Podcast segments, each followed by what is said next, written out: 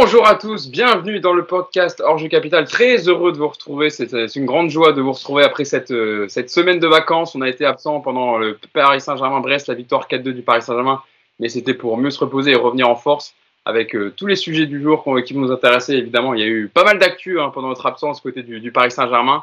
On a beaucoup, beaucoup de sujets euh, à évoquer aujourd'hui, notamment la victoire hier contre Reims, 2 buts à 0. Et puis on parlera évidemment de, de Kylian Mbappé, de Neymar, de Messi mais aussi de cette fin de mercato qui termine demain soir et qui pourrait être encore agitée du côté du Paris Saint-Germain.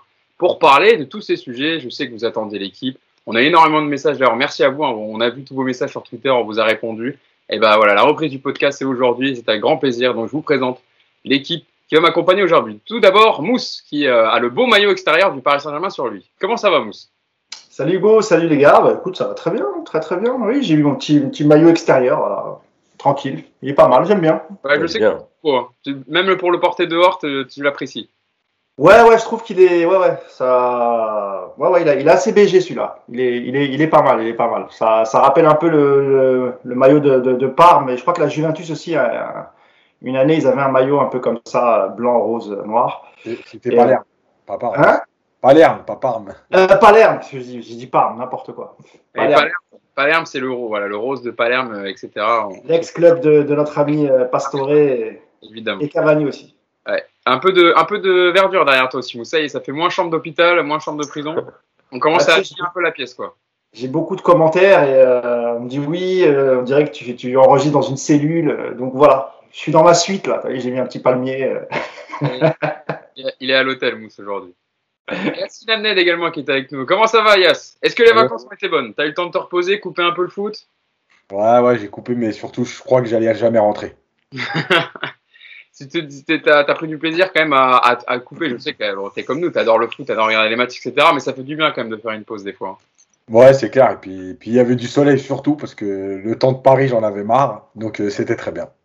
Bon, bah écoute, un Yacine reposé et prêt à en découdre sur les sujets. Samy Moussavi également qui termine la bande, qui nous fait le plaisir de revenir une nouvelle fois avec nous. Voilà, il est, tellement bon qu'on essaie de, de l'avoir très souvent et ça nous fait une nouvelle fois plaisir. Comment ça va, Samy? Bonjour à tous, bah, c'est un plaisir. Franchement, ça faisait, euh, vous m'aviez manqué les copains, ça fait, euh, ça fait plaisir de vous revoir et euh, on va parler foot quoi. Ça fait plaisir de, de, revenir un petit peu dans le game et tout. C'était dur cet été. Moi, j'étais, j'étais dans une région où il n'y avait pas trop de, pas trop de réseau. En fait, la journée, il y avait une saturation parce qu'il y a beaucoup de monde qui vient l'été. Forcément, c'est compliqué le réseau. Et c'était au même moment où Messi devait signer, pas signer. C'était horrible. Je vous dis, c'était horrible. J'avais les infos à 23h30 sur mon balcon, comme ça, en train d'essayer de chercher le, le réseau. De voir, genre, la vidéo de présentation, je l'ai vue à minuit et demi. Elle, elle saccadait, c'était horrible. Franchement, c'était un moment très difficile parce que je voulais tout savoir et je ne savais rien. Donc, euh, c'était euh, voilà, c'était une petite anecdote pour cet été. Mais voilà, je pense qu'on va, je pense qu'on va vivre une, une, belle année au parc. Je sais pas pour vous, mais euh, je sais pas. Je sens que ça va être bien. Je pense. Et là, tu as retrouvé la, la, connexion au bon moment, Samy. Parce Parfait. voilà tu vas débriefer les premières minutes de, Messi au Paris Saint-Germain. Et contrairement à ce que, ce que vous pensez, hein, le casque de Samy, il va pas lancer un call-off euh, en réseau. Après. Voilà. Il ne va pas non plus travailler sur un sentier à la perceuse, pour, pour, bien vous entendre. Et d'ailleurs, on a souvent des commentaires sur le son, etc. Là, avec le matos de Samy, vous serez tranquille pour aujourd'hui. C'est bien. C'est du matos de qualité. Avant de commencer le podcast, je voudrais dédicacer euh, justement ce 130e numéro du podcast Enjeu Capital à une personne euh, qui nous a laissé un message très touchant en privé sur Twitter ça nous a tous euh, touchés au sein de l'équipe de Paris United, donc c'est pour ça que je voulais le relayer aujourd'hui. Euh, la personne, il s'appelle Yannick Bréavoine. Je vous lis l'échange qu'il a eu avec Mousse, hein, c'était avec toi, Mousse, sur Twitter. Voilà, je vous lis son message. Alors, il avait envoyé tout d'abord un premier message hein, à toi, Mousse, pour te dire bonsoir. Est-il normal qu'il n'y ait pas eu de podcast cette semaine, comme on a reçu beaucoup de fois sur Twitter ces derniers jours Je tiens vraiment à vous féliciter pour la qualité du travail effectué par l'équipe. Mousse t'avait répondu salut. Oui, nous avons pris un peu de vacances. Retour lundi. Merci à toi, c'est très gentil pour ton message avant que Yannick ne réponde, et c'est le message-là qui nous a touché. Ce sont des vacances bien méritées. Encore bravo, je suis non-voyant et cela m'aide vraiment à comprendre comment joue notre équipe. Donc continuez le travail. Donc voilà, c'est un message qui nous a fait extrêmement plaisir, Mousse. Je sais pas si tu voulais dire aussi un petit mot, mais euh, c'est vrai que tu nous l'as relayé et on était très touchés par le message de Yannick.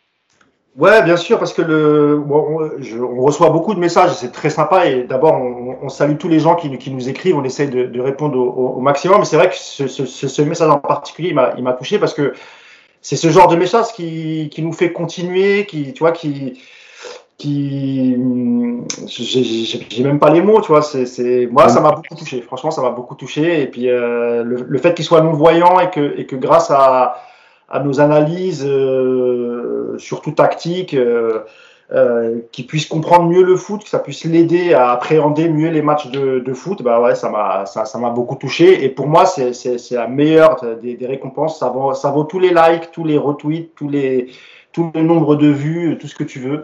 Donc euh, voilà, merci beaucoup pour ton message et puis bah, j'espère que tu resteras fidèle et qu'on continuera à te faire kiffer. Et en tout cas, toi, tu nous as fait kiffer par ton, par ton message. Voilà. Yacine, tu voulais dire un, petit mot aussi pour remercier tous les messages aussi qu'on a reçus depuis, depuis plusieurs jours? Ouais, bah de toute façon, parce qu'on a beaucoup dans l'année en fait euh, relevé les tweets négatifs, enfin les messages négatifs, on, on insiste des fois dessus parce qu'on répond aussi et, et on fait pas attention parce qu'en vérité, 95% euh, des messages qu'on reçoit, ils sont positifs. Les échanges sur YouTube, ils sont plutôt euh, euh, cordiaux. Il n'y a pas d'insultes, il n'y a pas de mauvais messages. Alors, de temps en temps, il y en a un parce que voilà, c'est obligé. Mais, euh, mais, la plupart sont super sympas. Et, c'est vrai que là, on a vu avec les vacances que voilà que c'était bah, la famille PSG, c'est-à-dire qu'on leur manquait parce que il manquait ce petit truc cette semaine. Il y en a qui ont dit ah 15 jours sans podcast, c'est pas normal. Bon voilà, et c'est super cool parce que c'est malgré tout, nous on le fait parce qu'on kiffe, mais on le fait aussi pour les gens. Sinon, euh, on se parlerait euh, sur WhatsApp entre nous. donc, euh, donc voilà, donc c'est génial parce que, parce que ça veut dire que on, ça permet de partager avec tout le monde et que les gens nous apprécient. C'est malgré tout, c'est super, super appréciable pour nous. Et voilà, c'est pour ça qu'on voulait te rendre hommage, Yannick, aujourd'hui, et à tous ceux qui nous envoient des messages, parce que c'est pour des, voilà, des gens comme Yannick et tout le monde qu'on fait ce podcast, qu'on parle et qu'on débat sur le PG pendant des heures et des heures. Donc merci à lui. Euh, merci à lui pour, son message. Et on, vous, remercie tous voilà, du fond du cœur. On va faire ce qu'on sait faire de mieux, hein, parler de foot et du PG. Parce qu'il y a un peu d'actualité, je le disais. Hein, un petit joueur recruté en Catalogne qui, va faire parler lui cette saison en Ligue 1, euh, qui, qui, a fait ses premières minutes hier. Et un autre qui a brillé hier aussi, mais qui va peut-être partir dans le sens inverse, mais plutôt voilà, vers Madrid. Euh, on va en parler justement tout à l'heure. Donc on va débriefer tout d'abord en première partie du podcast, évidemment, la victoire du Paris Saint-Germain au stade Auguste Delaune, 2 buts à 0 face à Reims un doublé de Kylian Mbappé à la 16e et 63e minute. Trois buts en deux matchs pour l'attaquant français, donc euh, on en reparlera tout à l'heure dans, une longue partie. Mais d'abord, euh, dans le débrief du match, euh, pur et simple, Mousse, quatre matchs, quatre victoires depuis le début de saison, 12 points, une place de leader, un clean sheet hier. tous les compteurs sont en vert après cette victoire contre Reims hier soir. Ouais, exactement, même s'il faut un peu différencier le résultat du, contenu, mais on va pas s'en plaindre, évidemment, c'est un début de saison. On sait que la préparation, a été un peu, un peu tronquée euh, à cause des, des compétitions internationales. Euh, je pense à la Copa América et à, l'Euro, évidemment. Donc, euh, Pochettino avait récupéré euh, son groupe au compte-goutte. et donc, c'est vrai que dans le contenu, ça va peut-être un peu mieux. enfin, le, le, match face à. C'était. Brest. Brest, pardon. Reims, pardon. Euh, ah, le match contre Reims, on a vu, on a vu plutôt. Je voulais parler euh, du match de la semaine dernière qu'on n'avait pas oui, fait. Oui, parce qu'on ne l'avait pas débriefé, évidemment. Mais euh, oui, ça, dans le contenu, c'est un peu mieux. Après, j'ai envie de te dire, comme disent les, le foot de base, l'essentiel, c'est les trois points. Euh, tu as un 4 sur 4. Tu pars avant la trêve internationale avec, avec un peu plus de confiance. le, début de, le, début de saison en termes de, points, de résultats est, très positif si on compare à la, saison dernière. Après, évidemment, qu'il on va, on va débriefer le match, on, va dire ce qui, ce qui allait, ce qui n'allait pas. Mais, euh, mais en tout cas, pour la confiance, euh, avoir 4 victoires, 12 points, c'était important pour Pochettino, je pense. Et, euh, et c'est important aussi pour nous, les, les, suiveurs, les, supporters du, PSG, parce qu'on sait que la, saison va être longue et que il y, a, des équipes qui montrent de très belles choses, qui sont, derrière, donc il, va, il va falloir se méfier. Donc voilà, on est premier, on a, fait un sans faute. Donc ne serait-ce que pour ça, moi je suis, satisfait. Après, évidemment, encore une fois, on va, reparler du contenu qui est, qui est pas toujours au top, mais, euh, mais voilà, l'essentiel, c'était aussi de partir avant cette trêve en faisant le plein de points. Euh, Samy, tu fais la même analyse que Mousse. Euh, voilà, il n'y a que le Paris Saint-Germain pour l'instant en Ligue 1 qui a gagné ses quatre matchs. Angers est deuxième euh, avec, avec 10 points. tu relèves le, le fait que, que, pour l'instant Paris n'a pas fait de faux pas et que les points sont là ou tu noteras plus par rapport à ce qu'on voit dans le contenu des matchs où évidemment il y a toujours des choses à redire euh, notamment sur celui d'hier, où voilà, quelquefois on s'est un peu ennuyé euh, par moment. Oui, après, euh, on trouvera toujours des choses à redire. On, est quand même en, début de saison. C'est que le quatrième match. Mais euh, franchement, moi, j'étais plutôt agréablement surpris parce que si on compare au, début de saison dernier ou même aussi les premiers matchs euh, sous l'ère Pochettino, si on regarde aussi euh, la dynamique qu'on avait en fin de saison où euh, euh, c'est un petit peu quand même le Paris Saint-Germain qui s'est tiré une balle dans le pied euh, pour, la, pour la quête du titre parce que Paris a eu plusieurs fois euh, la possibilité de passer devant Lille. Euh, il y a eu la défaite contre Nantes notamment. Enfin, voilà, il y a eu plusieurs faux pas. euh, on sentait que bon, moi je trouvais qu'il y avait un, manque d'envie, un manque d'implication euh, euh, de la part de ces joueurs comparé euh, à la C1. On sentait que la, la Ligue 1 n'était pas vraiment euh, le- leur tasse de thé. Là, pour le moment, euh, 4 matchs, 4 victoires. C'est un, un début rêvé. Ça fait longtemps que Paris euh, n'avait pas commencé comme ça euh, en, Ligue 1. En tout cas, ce PSG-là, euh, si favori de ce championnat. Ce que j'ai apprécié aussi, moi, c'est c'est le comment dire l'attitude des joueurs. Après, sur 90 minutes hier, on, on trouvera à redire, mais je trouve que, en tout cas sur la première mi-temps, j'ai vu un pressing, j'ai vu des joueurs impliqués, j'ai vu les ingrédients nécessaires à, une victoire euh, dans, notre championnat. Et ça, ça faisait un moment que, je l'avais pas vu de manière aussi régulière, aussi continue euh, pour ce Paris Saint-Germain. Donc euh, oui, on, trouvera forcément des choses à redire. Il y a eu euh, quelques trous, notamment en, en début de seconde période, où Reims aurait pu, euh, aurait pu revenir au score. Mais dans l'ensemble, tout n'est pas parfait, certes, mais je trouve que on est fin août. Et ben, ça fait longtemps qu'on n'avait pas été aussi près euh, fin août. Maintenant, on sait très bien que c'est pas l'équipe que l'on verra en novembre, ni celle que l'on verra en avril. Mais pour un début de compétition, moi personnellement, j'ai été plutôt satisfait hier soir. Tu parlais du champion de France en titre, euh, Samy, et pour l'instant, voilà, Lille, tu as raison de le dire, et ça elle n'a que 5 points, a gagné seulement ses- sa première- son premier match hier alors de, pour la troisième journée. Mm. Donc pour l'instant, le Paris Saint-Germain a pris de l'avance, en tout cas sur, sur, sur son, on va dire, son, le dernier, le club qui lui a ravi le titre la saison dernière. Euh, Yacine, sur la composition du Paris Saint-Germain, pour, pour parler du match, euh, on avait euh, un Paris euh, composé en 4-3-3 avec Navas, Abdou Diallo à gauche, Kerrer, Marquinhos, Hakimi. Un milieu de terrain à 3, euh, c'est la première fois depuis le début de saison, donc Gay, Verratti, Wijnaldum. Euh, Neymar, Mbappé, Di Maria, retour de Di Maria et de Neymar dans le 11 titulaire. On avait vu Di Maria avec son magnifique lob contre Brest en fin de match la semaine dernière. Là, il, a, il, a, il était titulaire et il était plutôt bon. C'est vrai que Samy le disait, on a vu euh, euh, pas mal de pressing de la part des joueurs du Paris Saint-Germain. C'est vrai que même si c'était par séquence, c'était quand même un peu plus que ce qu'on voyait la saison dernière. On a, vu on a vu des choses en tout cas dans le jeu du Paris Saint-Germain. Comment toi, tu analyses, analyses ce match, cette victoire hier En fait, il y a eu euh, 10 premières minutes un peu bizarres où euh, Reims a décidé de jouer haut, a pressé un peu. Et euh, alors, je sais pas si le PSG avait était pas préparé ou s'attendait pas à ça. Euh, en tout cas, il y a eu 10 premières minutes un peu, euh, c'était pas, pas terrible. Et puis il y a eu l'action d'Mbappé là quand il fait le contrôle derrière la jambe, qui déclenche un peu tout. Et il y a 25 minutes euh, très intéressantes dans le pressing, dans euh, dans le collectif. Alors, on voit bien que ça manque de beaucoup de choses encore, d'automatisme, notamment dans les circuits de passe, dans les positionnements. Euh, mais il y a eu 25 minutes intéressantes où Reims n'a plus réussi à sortir. Et on voyait bien quand même que le PSG avait cette volonté, même si c'était pas toujours bien fait, de rester haut et d'aller chercher haut et de récupérer la balle rapidement. Voilà, ça c'était intéressant. Après, il y a eu la fin de première période où euh, c'était un peu mitigé. On a eu l'impression que Paris euh, gérait un peu plus pour arriver jusqu'à la mi-temps. Alors, encore une fois, hein, c'est aussi normal parce que tu as des joueurs qui ont repris très tard et que euh, dans un match, tu peux pas être à fond, mettre la même intensité pendant 90 minutes encore parce que tu n'es pas dans le rythme.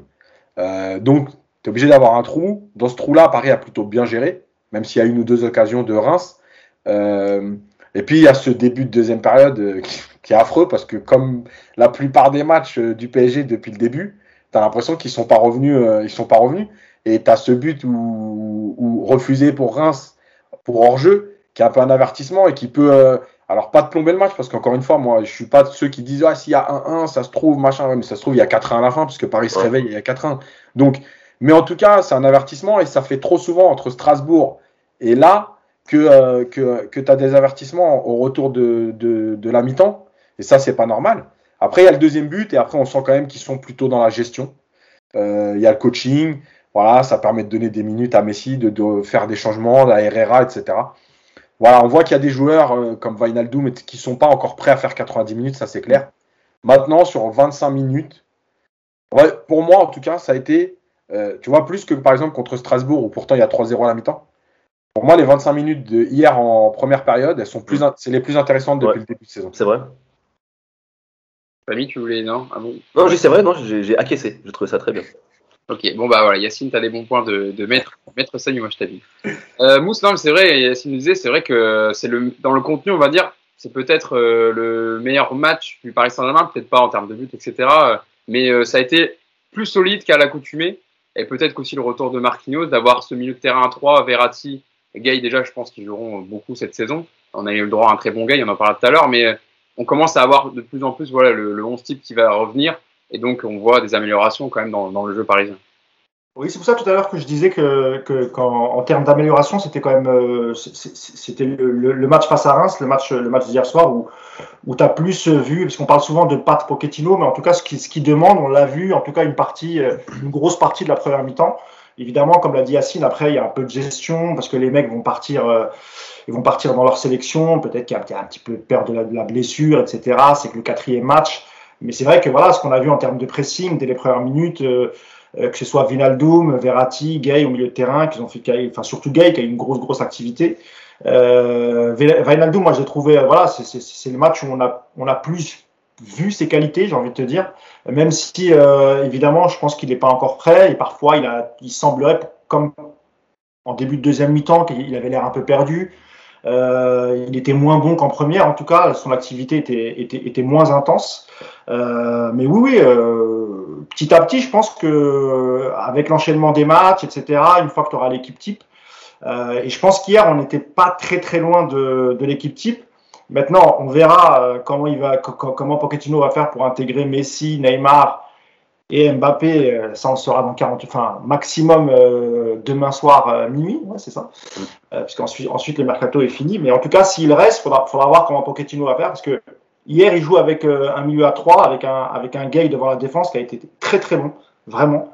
Et je pense que là, vraiment, il a trouvé son, son numéro 6, Pochettino. Et je pense que ça va être difficile de le déloger, Gay, puisqu'il a une grosse activité. Et en plus, on en parlait euh, ce matin encore avec Yacine. Euh, moi, hier, ce qui m'a surtout agréablement surpris, c'est qu'à chaque fois, et c'était son défaut auparavant, c'est qu'il a toujours essayé de jouer vers l'avant. Et notamment cette passe qui mène, euh, qui mène au deuxième but, la superbe passe qu'il fait pour, euh, pour Hakimi. Donc voilà, on, commence vraiment à voir certaines choses. Après, évidemment, on, on souhaiterait qu'il le fasse sur, sur 90 minutes. Mais encore une fois, je pense qu'il y, y, y, a un problème de, de, de comment dirais-je, euh, d'égalité de, de, niveau dans, dans, dans l'équipe en fait. Tu as des joueurs qui semblent plus ou moins prêts. Et tu en as d'autres qui, voilà, qui, qui, leur manque encore un peu de temps de préparation. Je vais même pas parler de Neymar, parce que j'ai trouvé que Neymar hier, c'était n'importe quoi. Ah, d'avoir mis titulaire. J'en veux pas à lui, hein, parce que lui, il, est, il était peut-être qu'il a mis toute sa bonne volonté et peut-être qu'il a demandé à jouer. Mais je pense que c'est au coach de. Enfin, je pense que le coach, dès les premières minutes, il a dû voir quand même que ça allait être compliqué pour, pour Neymar. En dehors de ça, honnêtement, l'équipe a été plutôt, plutôt équilibrée avec un milieu à 3. Donc, euh, encore une fois, on commence à voir à peu près euh, ce qu'a envie de faire Pochettino. Maintenant, il faut, je pense qu'on le verra plus après la, trêve internationale. Les joueurs auront deux trois matchs dans les jambes, ils seront un peu plus près. Euh, même si au retour, ça va être compliqué de les annihiler parce qu'il y en a qui seront revenus 24 heures avant. Mais euh, ouais, ouais, plutôt, plutôt, plutôt satisfaisant au moins de la première mi-temps et puis après de la, la gestion en deuxième, c'était, c'était plutôt normal. Samy, ouais. Une parenthèse sur le truc, c'est même pas 24 heures avant, c'est que le vendredi 10, il y a une journée en Amérique du Sud et que le match de Clermont il est samedi 11, c'est-à-dire qu'ils seront même pas revenus du tout. C'est sûr que le samedi 11 ils joueront pas. Euh, et franchement c'est quand même, enfin, encore une fois pour moi s'il y a des, enfin calendrier après je comprends qu'on puisse pas tout faire, qu'il y a eu les, le mois de mars, l'Amérique du Sud n'a pas joué ces matchs éliminatoires, donc il faut les reporter. Bon c'est quand même c'est problématique que, tous les clubs qui ont des Sud-Américains vont être un week-end où il n'y aura aucun Sud-Américain qui vont être en train de jouer des matchs internationaux à trois jours de la Ligue des Champions. C'est enfin, pas possible. C'est quand même un problème constant et récurrent hein, qu'on décore euh, tout, tous les ans avec le retour euh, très tardif, etc. des joueurs sud-américains. Mais voilà, encore une fois, euh, c'est comme ça pour le Paris Saint-Germain. Euh, Samy, est-ce que tu avais quelque chose à rajouter sur le jeu ou on commence les, les focus? Je voulais commencer avec Di Maria. Après, Moi, je, juste, juste, juste que, je, que, ce que ce que disait Mousse, c'était très intéressant, c'est que aujourd'hui, euh, pourquoi aussi on, on, doit faire preuve d'indulgence pour ce Paris Saint-Germain-là, c'est justement le niveau disparate euh, de, de, forme entre tous les joueurs. Et Yacine l'a très bien dit, il y aura encore cette problématique euh, des joueurs sud-américains pour la, pour, la, pour la prochaine journée de championnat. Donc en gros, euh, faut pas se voler la face. Le 11 type, on n'est pas prêt de le voir avant octobre octobre, octobre, fin septembre, début octobre. Donc je pense que, et, c'est de là aussi euh, d'où vient cette indulgence où on, doit se dire quand même avec ce qu'on a, parce qu'on n'a pas l'équipe type, on n'a pas le 11 type, même, même hier, même si tu fais rentrer les joueurs, t'as pas encore les joueurs à 100%, et même il manquait encore Ramos, il manquait, euh, parce que même s'il a fait tourner, il met euh, Kerrer, euh, Marquinhos, on sait que ça va pas être la, la charnière titulaire, voilà, le latéral gauche aussi, il n'est pas encore prêt, euh. donc voilà, je pense que sur, avec, avec ce qu'on a pour le moment, c'est pour ça que je, je, pense qu'on peut, on peut être satisfait avec justement puisqu'on on n'est pas encore à, à 100% euh, partout. Samy, tu, tu, vas garder la main. On va commencer nos, nos focus. Hein, Est-ce sur... que je peux juste ajouter un truc, 30 secondes, sur ce que vient de dire euh, Samy? Moi, moi, je pense au contraire que le. Alors, tu as, as, cité le problème des Sud-Américains. Effectivement, je pense qu'ils ne pourront pas jouer face à, face à Clermont au Parc. Euh, par contre, je pense qu'ils seront alignés euh, automatiquement face à, face à Bruges, le premier match de, de Ligue des Champions. Et je pense que c'est peut-être là, Samy, qu'on risque de voir l'équipe type parce que bon, ils, ils, vont, ils vont se reposer 2-3 jours parce qu'il y a le décalage horaire et, et le fait qu'ils qui reviennent très très tard, mais je pense que Pochettino n'aura peut-être pas le choix de tout, enfin d'aligner au moins les meilleurs. Et je pense à Neymar, Messi en tout cas. Après, pour Mbappé, on verra, on verra s'il est toujours parisien. Mais, mais moi, je pense qu'au contraire, il n'aura il aura pas le choix. Et je pense qu'il sera, comme tu es obligé de démarrer par une victoire et que c'est Bruges, autant, autant aligner les meilleurs euh, parce que c'est Bruges justement. Peut-être que face à City, ça aurait été plus compliqué, plus compliqué pardon. Mais je pense que face à Bruges, on risque de voir euh, l'équipe type, même si elle ne sera pas définitivement euh, prête. Ouais. En sachant que Di Maria et Gay seront normalement, sont normalement suspendus. Oui, en plus. Ah oui, c'est vrai. Ah oui. Enfin, avec des champions. Ouais. Ah ouais, ils avaient pris carton rouge, euh, c'est vrai. Oui, c'est vrai. Effectivement, Yacine, heureusement que tu es là, je ne me rappelais plus du tout. Euh, on va parler, on va commencer par parler de Di Maria sur le match d'hier. Euh, Samy, je reviens vers toi. Après son, son magnifique lob la semaine dernière contre Brest, c'était son retour en tant que titulaire. Et il a fait un bon match, il a fait du bien dans le jeu du Paris Saint-Germain. Une magnifique passe décisive hein, pour le, le, but de ouais. la Mbappé. J'ai bien aimé d'ailleurs la phrase de, de, Thierry Henry, euh, qui est consultant pour Amazon Prime Video, pour parler de la passe, où il a dit la passe de Di Maria, c'est une invitation à une soirée. Ouais, c'est un peu ça, quoi. C'est voilà, une délivre, c'est une passe magnifique. Ouais. Donc, euh, sur son match, euh, Samy, tu l'as trouvé comment, euh, Di Maria? Il a fait oui. du bien. Oui, oui. Oui, oui, tu, tu, fais bien de signaler. C'est vrai que que la passe est magnifique, surtout pour réussir à faire marquer Mbappé de la tête. Euh, c'est là, je pense, le, vrai, euh, le, vrai défi, parce que c'est clairement pas sa spécialité. Donc, euh, il, lui place bien, surtout qu'il est au duel en plus. Hein. C'est pas une tête où il est tout seul et il peut la mettre facilement. Il, il, il, est au duel avec le défenseur central. Donc, vraiment, c'est que la passe était de qualité. Oui, après, oui, on sent, on sent qu'il est concentré. Je pense aussi que il sent que bon, bah, il y a quand même, euh, il y a quand même de la concurrence maintenant euh, au Paris Saint-Germain et que il n'a pas le droit de faire, euh, parce que de temps en temps, il avait quelques matchs où il pouvait passer à côté, où il se, pas il se relâchait, mais bon, on va dire qu'il était un petit peu plus dilettant, notre ami, notre ami Dimara, même si je trouve que depuis son arrivée au Paris Saint-Germain, chaque année, il a gagné en régularité. Ça, c'est, ça, c'est un fait. Je, c'est ce que je lui reprochais moi départ. Je trouve qu'il a gagné en régularité, mais il avait parfois de temps en temps un petit peu euh, tendance à s'endormir sur certains matchs, puisque c'est vrai que derrière, bon bah, c'était quoi? C'était Draxler ces dernières années, c'était Sarabia.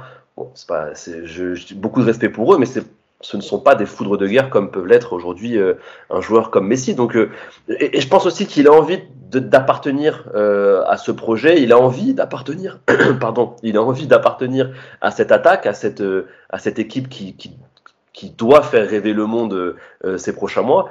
Donc forcément, euh, il est beaucoup plus impliqué sur le terrain. Il a eu hier, il a eu des replis défensifs euh, assez intéressants. Il était sur sur sur beaucoup d'actions offensives. Tu sens aussi que euh, il est passé en mode altruiste. Je trouve qu'il a beaucoup moins essayé de, de tenter euh, par l'individuel hier soir. Il a essayé de faire jouer ses partenaires.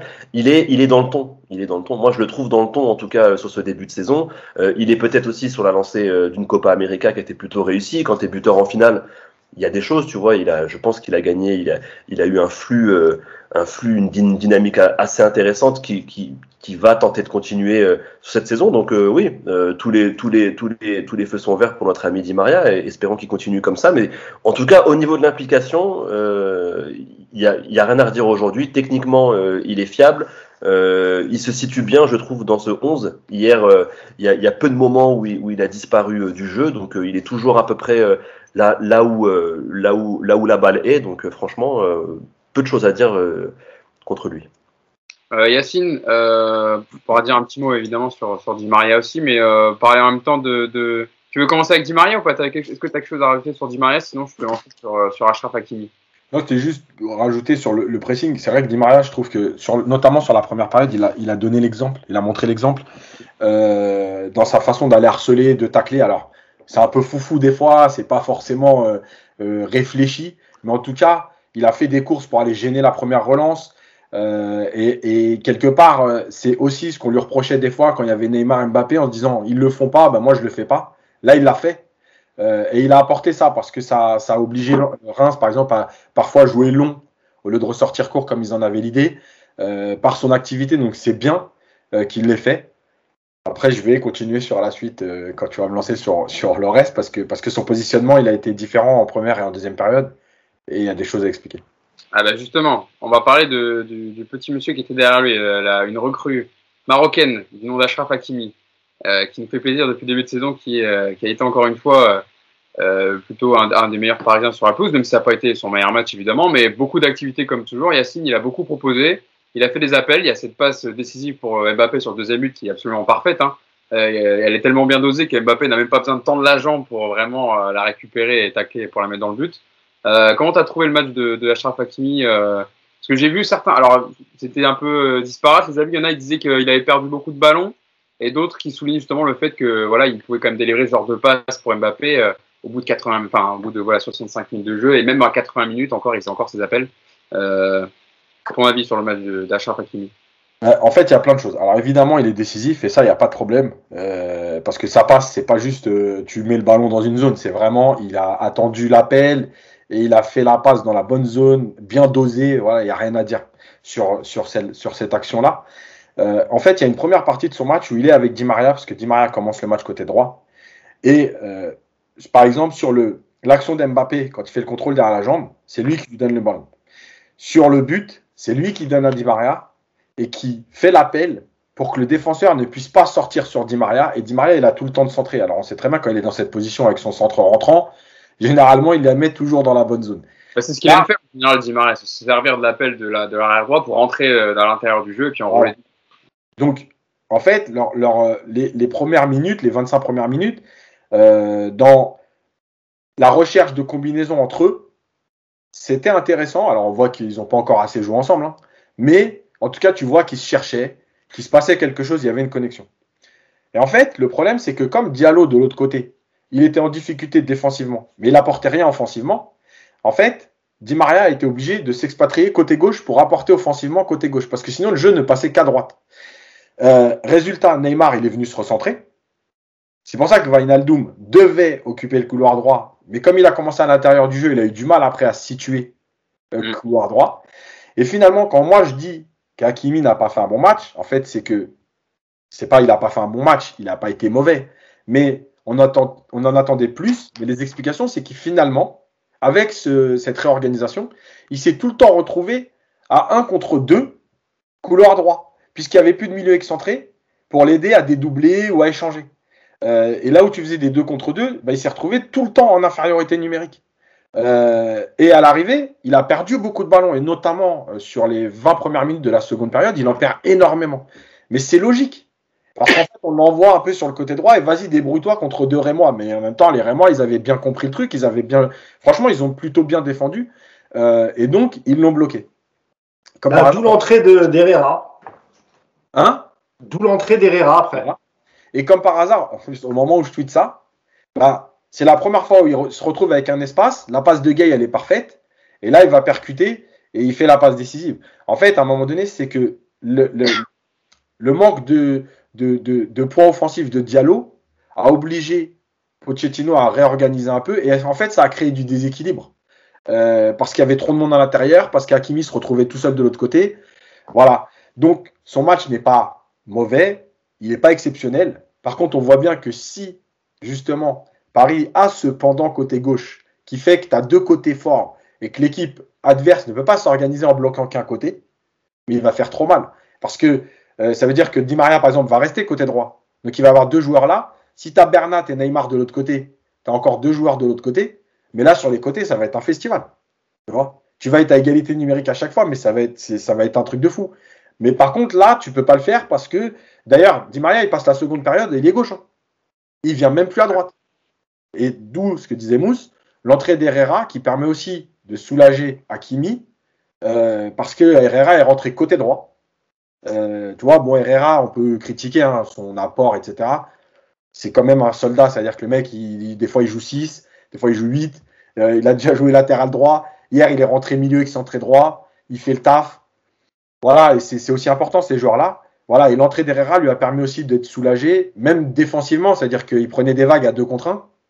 Parce que tu vois, il y, a, il y a beaucoup sur Twitter à la fin de, du petit Kebal, là, qui tourne. D'ailleurs, ouais, bon, hein. Ilan le jeune, jeune français qui est euh, de, de, Reims, qui a, été, qui a fait un très bon match. Hein. Voilà. commence à, voilà, à, à, nous montrer ses qualités en Ligue 1 et ça fait plaisir.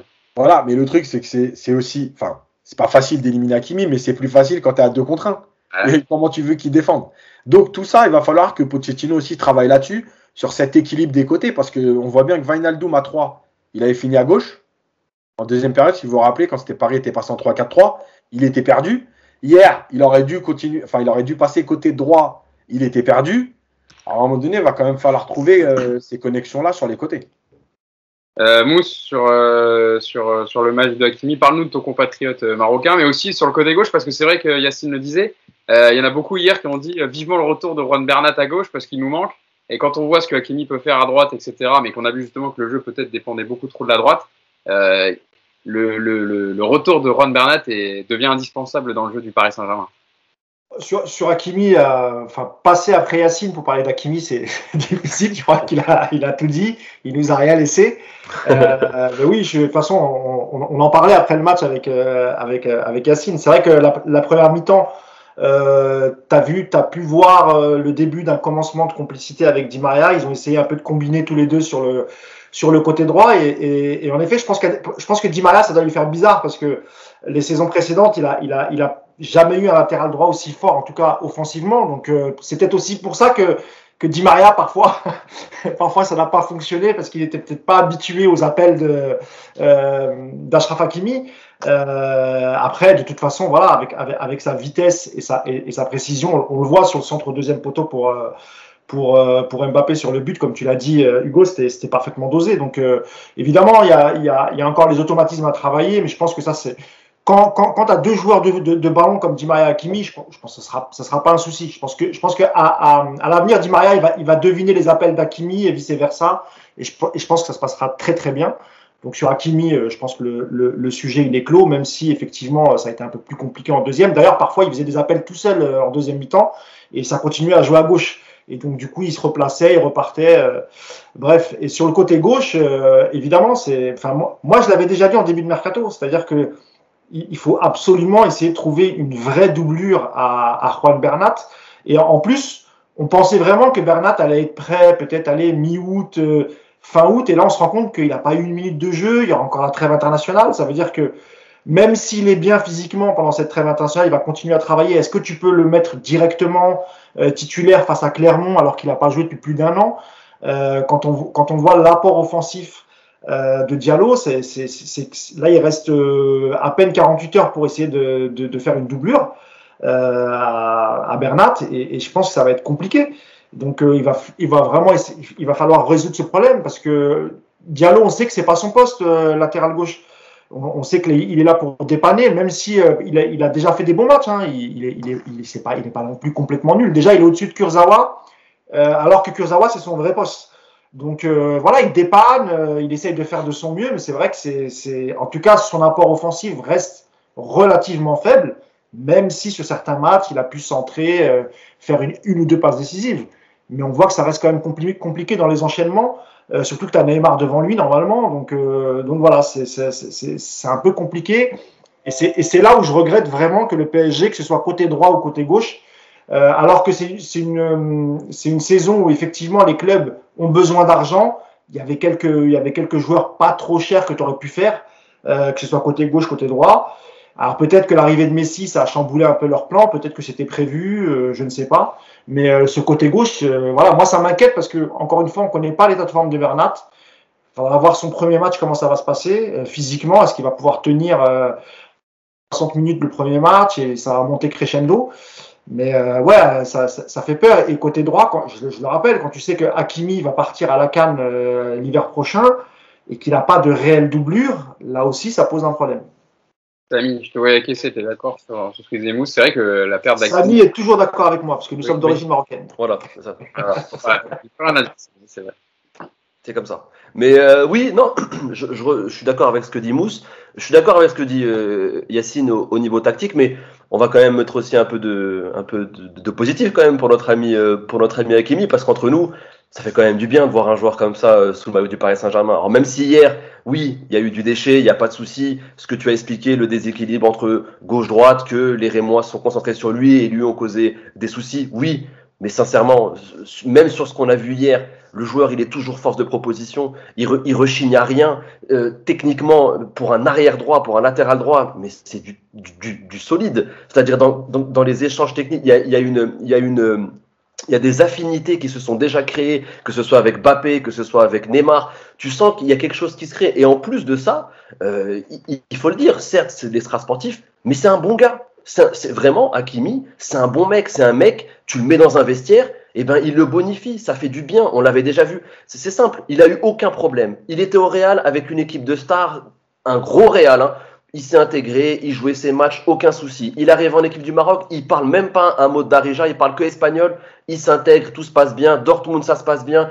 À l'Inter, avec la communauté hispanophone, avec Lautaro Martinez, ça fait des barbecues, c'est génial. C'est un gars, il fait du bien à une équipe, il, en- il fait du bien sur le terrain et en dehors du terrain.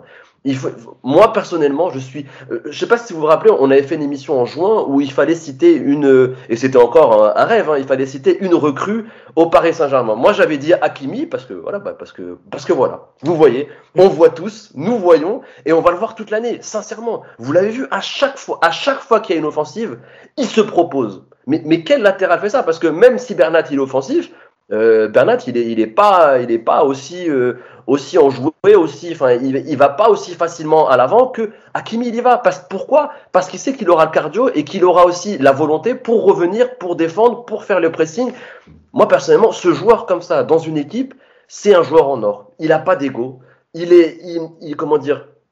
Il est il fait les efforts. Il fait les sacrifices parce que vous savez, ce genre de joueur, lors d'un quart de finale, d'un- d'un- d'une demi-finale de Ligue des Champions, où il y aura justement ce déséquilibre, parce que Paris sera forcément déséquilibré avec ce potentiel offensif, euh, il y aura un déséquilibre de temps en temps, et surtout dans des fins de match, ou dans des matchs un peu couperés, où il y aura de la pression, où, eh ben, c'est le genre de joueur qui pourra faire le retour, qui soulagera tout un 11. Et ça, on s'en rappellera, et on, et on le remerciera pour ça. Franchement, c'est une pioche, c'est une pioche extraordinaire pour Paris. Alors oui, certes, il y a du déchet pour le moment, mais je, je trouve que c'est sur la bonne voie. Et voilà, je voulais être dithyrambique sur notre ami euh, Achraf Hakimi. Non, mais Samy, c'est ce que j'ai dit euh, au début de mon propos. C'est-à-dire que, évidemment, qu'aujourd'hui, il y a un petit manque d'automatisme, et c'est normal, puisque Di Maria vient de revenir et, et eux deux vont jouer sur le, sur le même côté. Mais moi, je suis pas du tout inquiet sur, euh, sur les automatismes. Et d'ailleurs, on l'a déjà vu en première mi-temps.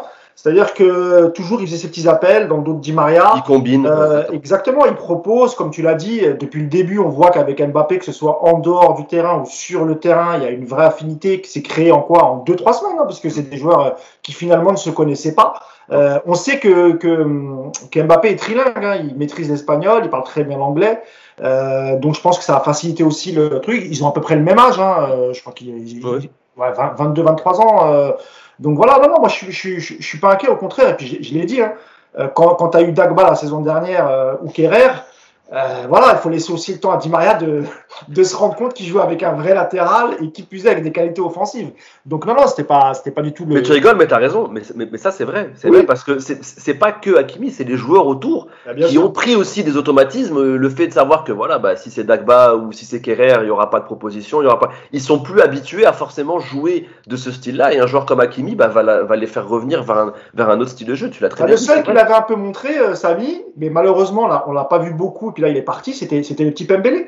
Et, et, et à chaque fois qu'il avait eu un petit peu de temps de jeu, euh, lui n'hésitait pas à son jeune âge, et, et Oui. franchement, moi, moi, je trouvais ça plutôt cool, il a, il a pas eu peur, et c'était le seul vraiment dans la rotation à droite qui pouvait proposer ça. Dagba, on voyait, euh, il, il osait pas y aller, ou sinon Frileux, il était en ouais, retrait. Euh, Kerrer, bon voilà, il était toujours à la limite du carton jaune, carton rouge, et offensivement, il apportait pas grand chose. Donc voilà. C'est vrai que dans les comportements, en tout cas, on voit qu'il il le cherche tout le temps et sur les buts, ils se réunissent et ils lui montrent. Enfin, voilà, même sur le but de, d'Mbappé, le premier, ils, disent, euh, enfin, ils disent merci aussi à, à parce que c'est lui qui fait la passe pour Di Maria avant. Euh, parlons d'Idriss Agaï, pardon, euh, Yacine, je vais venir vers toi. Euh, personnellement, moi j'ai trouvé, au-delà de Mbappé évidemment qui a mis ce doublé, c'était le meilleur Parisien hier soir. on l'a vu, enfin on en a parlé tout à l'heure, un peu très bonne avant-dernière passe sur le deuxième but parisien. Il lance à Hakimi en une touche. On passe laser un peu qui casse la ligne justement défensif rémoise qui avait été plutôt compact et qui avait bien défendu depuis le début du match. il a énormément ratissé il a bien joué. Et on l'a vu aussi en deuxième, Yacine, il y a une évolution un peu tactique parce que c'est plus Verratti qui est venu en 6 et Idriss Gueye qui s'est déporté sur le côté droit. Et on l'a vu énormément se projeter. Et c'est la version voilà, qu'on voit depuis plusieurs temps d'Idriss. Euh, c'est euh, peut-être son meilleur passage au Paris Saint-Germain en ce moment. Il fait des très bons matchs. Ouais, parce que, parce que déjà, il prend des risques. Euh, et en fait, moi, j'ai vu, il y a certains qui ont noté encore une fois quelques passes ratées. Mais moi, je préfère qu'il rate des passes, qu'il n'ait pas le fameux 100% de passes réussies mais 100% qui servent à rien, qu'il en rate 4 ou 5, mais qui tente toujours quelque chose. Voilà. Et ça passe, euh, euh, ça passe sur Hakimi. Alors évidemment, c'est facile de parler comme ça, mais, mais malgré tout, j'avais fait beaucoup d'analyses euh, sur Gay, notamment avant février, quand il a commencé à monter en puissance. Je suis persuadé que l'année dernière, au mois d'octobre, il fait un contrôle et il a fait pas cette passe. Voilà parce qu'il veut pas la perdre, etc. Là, il a fait parce que déjà, il sait qu'il y a un joueur qui va faire l'appel, et il a fait parce qu'il est en confiance. Voilà. Je pense que réellement, lui, il fait partie des joueurs que Pochettino a mis en confiance depuis qu'il est arrivé, parce que son jeu est différent. Euh, après, dans l'animation, vu que Pochettino part dans l'idée de jouer en 4-2-3-1, avec un peu, euh, bon, c'est pas trop parce que c'était un peu bizarre hier, un peu 4-3-3, un peu 4-2-3, parce que des fois Vainaldoum était très haut, des fois il était au, au niveau de Verratti. Mais en fait, c'est aussi très bien parce que finalement Verratti et Gay ont un gros volume de jeu et en fait ils sont capables l'un et l'autre de prendre ce poste de numéro 6. Donc ça te permet aussi de, de, de, pouvoir créer quelque chose en disant euh, si tu bloques Verratti, euh, le jeu du PSG c'est terminé. Bah non, maintenant Gay il est capable de créer des passes, de jouer vers l'avant. Donc en fait, il va falloir prendre les deux. Et ça, c'est plus intéressant que le fameux 6 qui reste devant la défense, qui est là pour détruire et qui donne à côté de lui. Et après, vas-y, ben, si tu mets deux joueurs sur Verratti, le match il est terminé, il est plié, Paris sortira jamais. Donc ça, c'est bien dans la construction du PSG. Euh, il va falloir après voir un peu ce que ça va donner avec Wijnaldum, même s'il a été, je pense qu'il a été meilleur que sur ses trois premiers matchs. C'est pas encore ça, mais il a été meilleur. En tout cas, Gay, voilà, il a eu du volume de jeu, il a eu du, jeu vers l'avant. Moi, comme je leur dis, je préfère qu'il ait du déchet en tentant des passes vers l'avant plutôt que pas de déchet en tentant rien. Euh, et aujourd'hui, avec les, les, offensifs qui, qui s'annoncent devant, devant eux, bah oui, il a sa carte à jouer parce que malgré tout, mm. euh, on peut en faire ce qu'on veut. Euh, à un moment donné, s'il est en concurrence avec Paredes, en termes de volume de course, de volume de jeu, si tu as un choix à faire, tu vas être obligé de mettre Gay. Parce que même si et encore, ça reste à prouver aujourd'hui, puisque Gay a progressé. Même si Paredes, dans l'absolu, est peut-être un meilleur joueur de football, euh, aujourd'hui, tu vas pas pouvoir te passer des courses de Gay avec cette puissance offensive, avec un Kémy qui monte. Si Bernat revient de l'autre côté, pareil, tu vas être obligé d'avoir ce joueur-là. Donc voilà, il a sa carte à jouer, il a pris confiance. Il est bon depuis, euh, depuis le mois de mars. Et en plus, euh, lui aussi a été stoppé un peu dans sa préparation par le Covid. Malgré tout, je pense que lui, il avait bien préparé, parce qu'au début, des, les premiers matchs de préparation, on a vu que c'était pratiquement celui qui avait le plus de jambes, dès le début, sur les deux premiers matchs. Il a été stoppé, et il a raté les deux premières journées, et on voit que voilà, ça lui, ça lui coûte rien, parce qu'il parce a encore été bon hier. C'est vrai que Samy, on voit en fait que par ce genre de match, euh, par ce genre de prestation, il va se rendre vite indispensable. Pour Pochettino, il va être obligé, euh, à juste titre, de le mettre titulaire à chaque fois. Et dans, dans ce que Yacine rappelé, la concurrence au milieu de terrain, Paredes c'était quand même un titulaire, un des, joueurs phares de l'année dernière. C'est lui vraiment qui l'a installé, l'a mis en confiance. Mais tu peux pas te passer de l'activité de Gay quand il faudra défendre justement et, subir euh, des contres ou etc. d'une autre équipe euh, si les trois devant ne, défendent pas trop. Ouais, mais moi j'aime beaucoup ce genre, euh, ce genre d'histoire où voilà, c'est un joueur qui part pas forcément euh, dans les plans de l'entraîneur. C'était quand même un des noms qui était le, plus cité en, en, début de mercato euh, du côté des départs. Faut pas, faut pas l'oublier. Hein. C'est que Gay, on lui a clairement signifié au Paris Saint-Germain qu'il n'était pas désiré et que si jamais il voulait aller voir ailleurs, et eh ben que la porte était euh, était ouverte. Il y a même eu des, des discussions avec certains clubs. Moi, moi, j'adore ces joueurs au gros caractère. je pense qu'il a eu une très bonne préparation sur ce, sur, ce début de saison. Je, je, pense que Pochettino a vu euh, ce dont il était capable. On, on le sait hein, que c'est un joueur, euh, voilà, c'est un, en plus de ses qualités que que Yacine a énuméré, il y a aussi voilà ce côté un peu, euh, c'est un chien sur un terrain. On l'a vu, il y a la célèbre vidéo euh, contre contre Manchester City où voilà, il dit faut il faut qu'on arrête de faire, je, enfin je, je, je vais pas dire de gros mots ici, mais que voilà, il faut, Ouais, il faut peux- si c'est pas trop violent, tu peux, Samy. Ouais, il dit faut qu'on arrête de se faire tourner, quoi. en gros. Ouais, en gros, voilà, voilà. Ouais, il dit, ça faut- voilà, faut- ça, hein. Bon, il le dit pas comme ça, mais voilà, il faut, faut qu'on sorte, faut, faut qu'on sorte quelque chose, quoi. On sera pas censuré par YouTube. C'est bon, c'est bon, il n'y a pas de démonétisation, c'est bon. Est-ce que Mousse aura toujours l'oseille? C'est ça qui est, qui est le plus important. Mais quel oseille Eh, regarde, il y a tellement de qui peuvent Samy, tu peux y aller, il n'y a rien.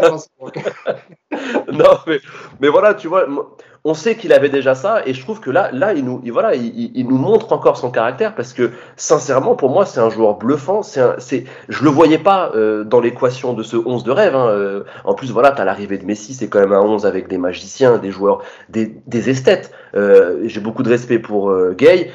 Yacine l'a très bien dit, c'est un joueur qui a progressé techniquement. Mais c'est pas non plus, euh, voilà, c'est pas, c'est, pas un magicien, c'est un, un joueur de devoir, c'est un, c'est un, un, un soldat. Et en fait, c'est un, un joueur qui, dans ce genre d'équipe, eh ben, euh, au final, euh, je pense, sur la saison, va se révéler indispensable. Tu peux pas avoir que des mecs qui dansent, euh, qui font des beaux numéros. Il faut un gars qui, bah voilà, qui sur le terrain face aussi le lion, comment dire, te, te rapporte un, un certain équilibre.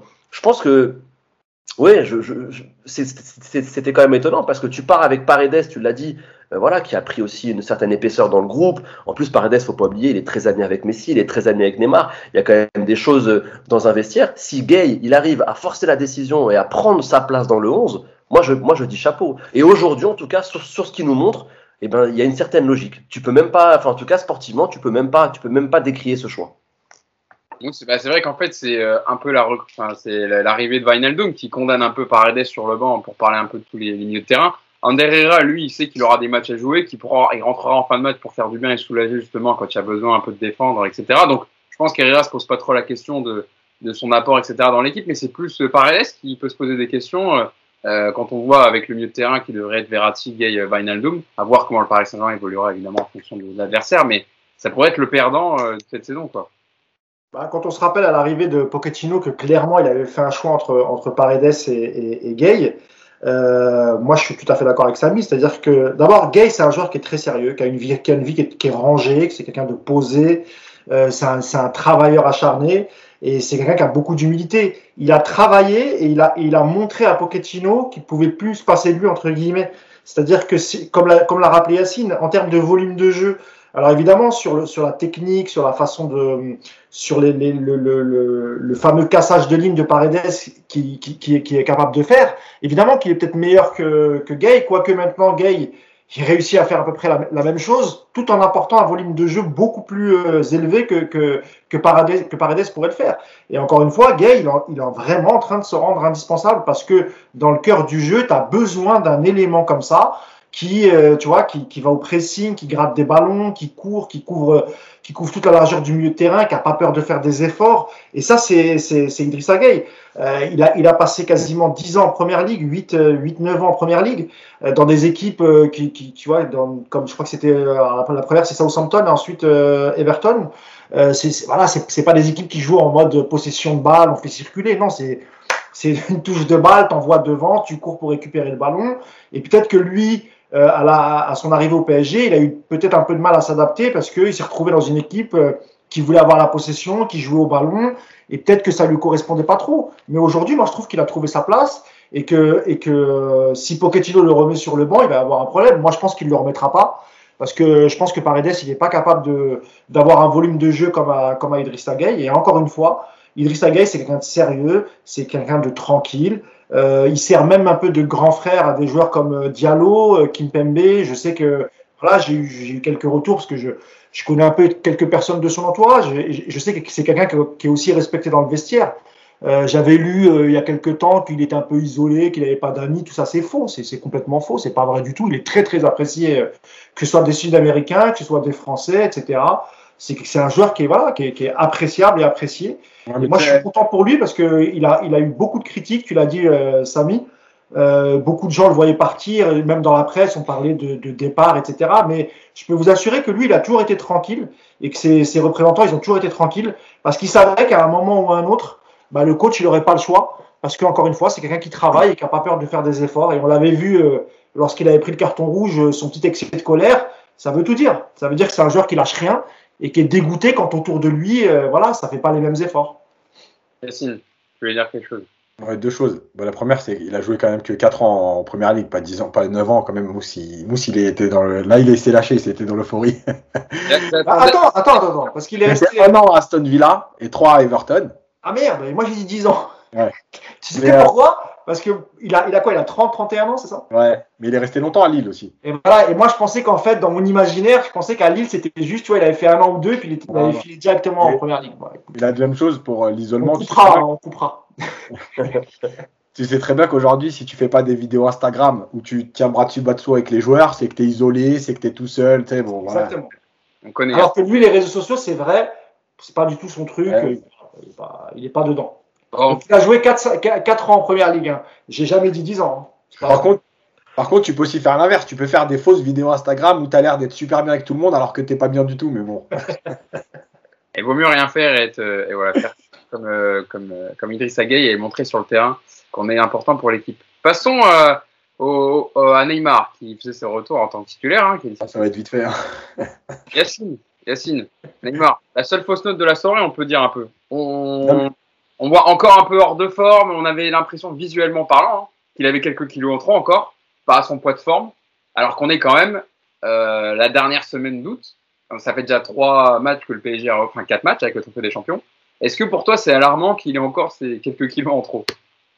Alors, je vais faire court. C'est pas alarmant parce qu'on l'attend pas là, Neymar, le mois d'août. Neymar, c'est un joueur qui a besoin d'enchaîner les matchs pour trouver son rythme. Et on l'a toujours vu après ses blessures. Le match d'après, c'est une horreur. Sauf qu'il a besoin de jouer. Voilà, malheureusement, il y a des mecs qui se préparent à l'entraînement, il y a des mecs qui se préparent en match. Lui, il doit pas tout donner à l'entraînement et lui, c'est les matchs qui lui permettent de trouver du rythme. Hier, il n'était pas prêt. Voilà, clairement, il n'était pas prêt. C'est entre guillemets un miracle qui joue jusqu'à la 67e. Mais en fait, c'est aussi euh, euh, bah, le programme. Ça veut dire que bah voilà, je le fais jouer une heure euh, parce que c'est comme ça qu'il va trouver son rythme. Malgré tout, tu dis Paris a fait quatre journées. Paris a fait quatre journées, mais lui, il est revenu qu'il y a trois semaines. Voilà. Mais Je veux dire, il a, il a, enfin, je veux dire, cet été, il a, il a joué avec. euh, euh, Il a été, il a été très bon avec à la Copa América. il a été bon à la Copa América avec le Brésil, donc euh, il a eu quand même du repos entre temps. Il a eu des vacances. souvent. Oui, voilà, mais bon. Et, et- et là, il va partir en sélection et il va terminer sa préparation avec les trois matchs en sélection. Et puis, quand il va revenir, bah, il aura fait quatre matchs et, et il va commencer à retrouver du rythme. Voilà, c'est, c'est... malheureusement, c'est Neymar. On a l'habitude, c'est comme ça. On l'a, jamais vu. euh, depuis qu'il arrive au PSG, on l'a jamais vu un premier match de la saison ou un premier match de retour de blessure prendre le ballon et voler. C'est, Mm. c'est jamais arrivé. Donc, euh, bon, moi, je m'attendais à rien. Écoute, tant que ça te plombe pas parce que tu, tu, co- tu compenses et que tu gagnes le match, bah, voilà, j'ai envie de dire, bah, ça fait partie de son programme et puis c'est tout. Mais Samy, bah, c'est vrai, bon, c'est juste pour nous parler euh, un peu vite fait, mais c'est vrai qu'on l'a vu que dans le rythme du match, dans les prises de balles, etc., c'était pas ça, il manquait de vitesse. Et, euh, et, euh, et on voit que dans l'intensité, enfin, il peut pas disputer encore physiquement un match de football avec de l'intensité euh, comme il y a eu hier. Ouais, ouais, tu sens. Bah après, oui, c'est vrai qu'il n'y a pas grand chose à dire. Euh, Tu sens. Il me fait, il nous fait, il me faisait penser à nous. Vous savez, quand on, quand on, com- quand on commençait le premier match de la saison où tu fais 15 minutes, tu craches tes poumons, t'es mal, il fait chaud. Ah, non, mais c'est vrai ou pas? Et ben j'étais comme lui, j'étais dans ses souliers, j'étais mal à l'aise. Je savais qu'il n'était pas bien. Ça se voyait. Il commençait au bout de 5 minutes, il suait. Tu sentais que ça essaye. exactement ça, les c'est- c'est- C'est ça, c'est ça, mais je te jure qu'on voit tout de suite ça et on, on- on connaît cette situation. Si tu as joué au un petit peu au foot en club, tu connais le mois d'août, c'est toujours euh, ça pique. Et ben voilà, il était comme nous. Euh, en plus, pour compenser justement ce manque de physique et tu sens que t'es carbo, et ben tu prends encore plus la balle, tu portes encore plus la balle. Alors que je sais pas, ça c'est un, réflexe. Alors que normalement, au contraire, tu devrais tout, de suite te lâcher parce que tu sais que t'es pas dedans. Non, c'est euh, le réflexe, c'est pour te rassurer. Pour te dire, bon, attends, quand même, je suis quand même pas si, euh, rincé il essaye de faire des euh, efforts individuels, il, il essaye de faire des différences individuelles, pardon. Et voilà, c'était très laborieux. Maintenant, euh, sur un match comme hier, même si attention, en face c'était une très bonne équipe de Reims, hein, euh, euh, c'était pas non plus un, un match simple. Non, Euh, heureusement qu'autour, euh, c'était ça tournait, ça tournait à peu près bien.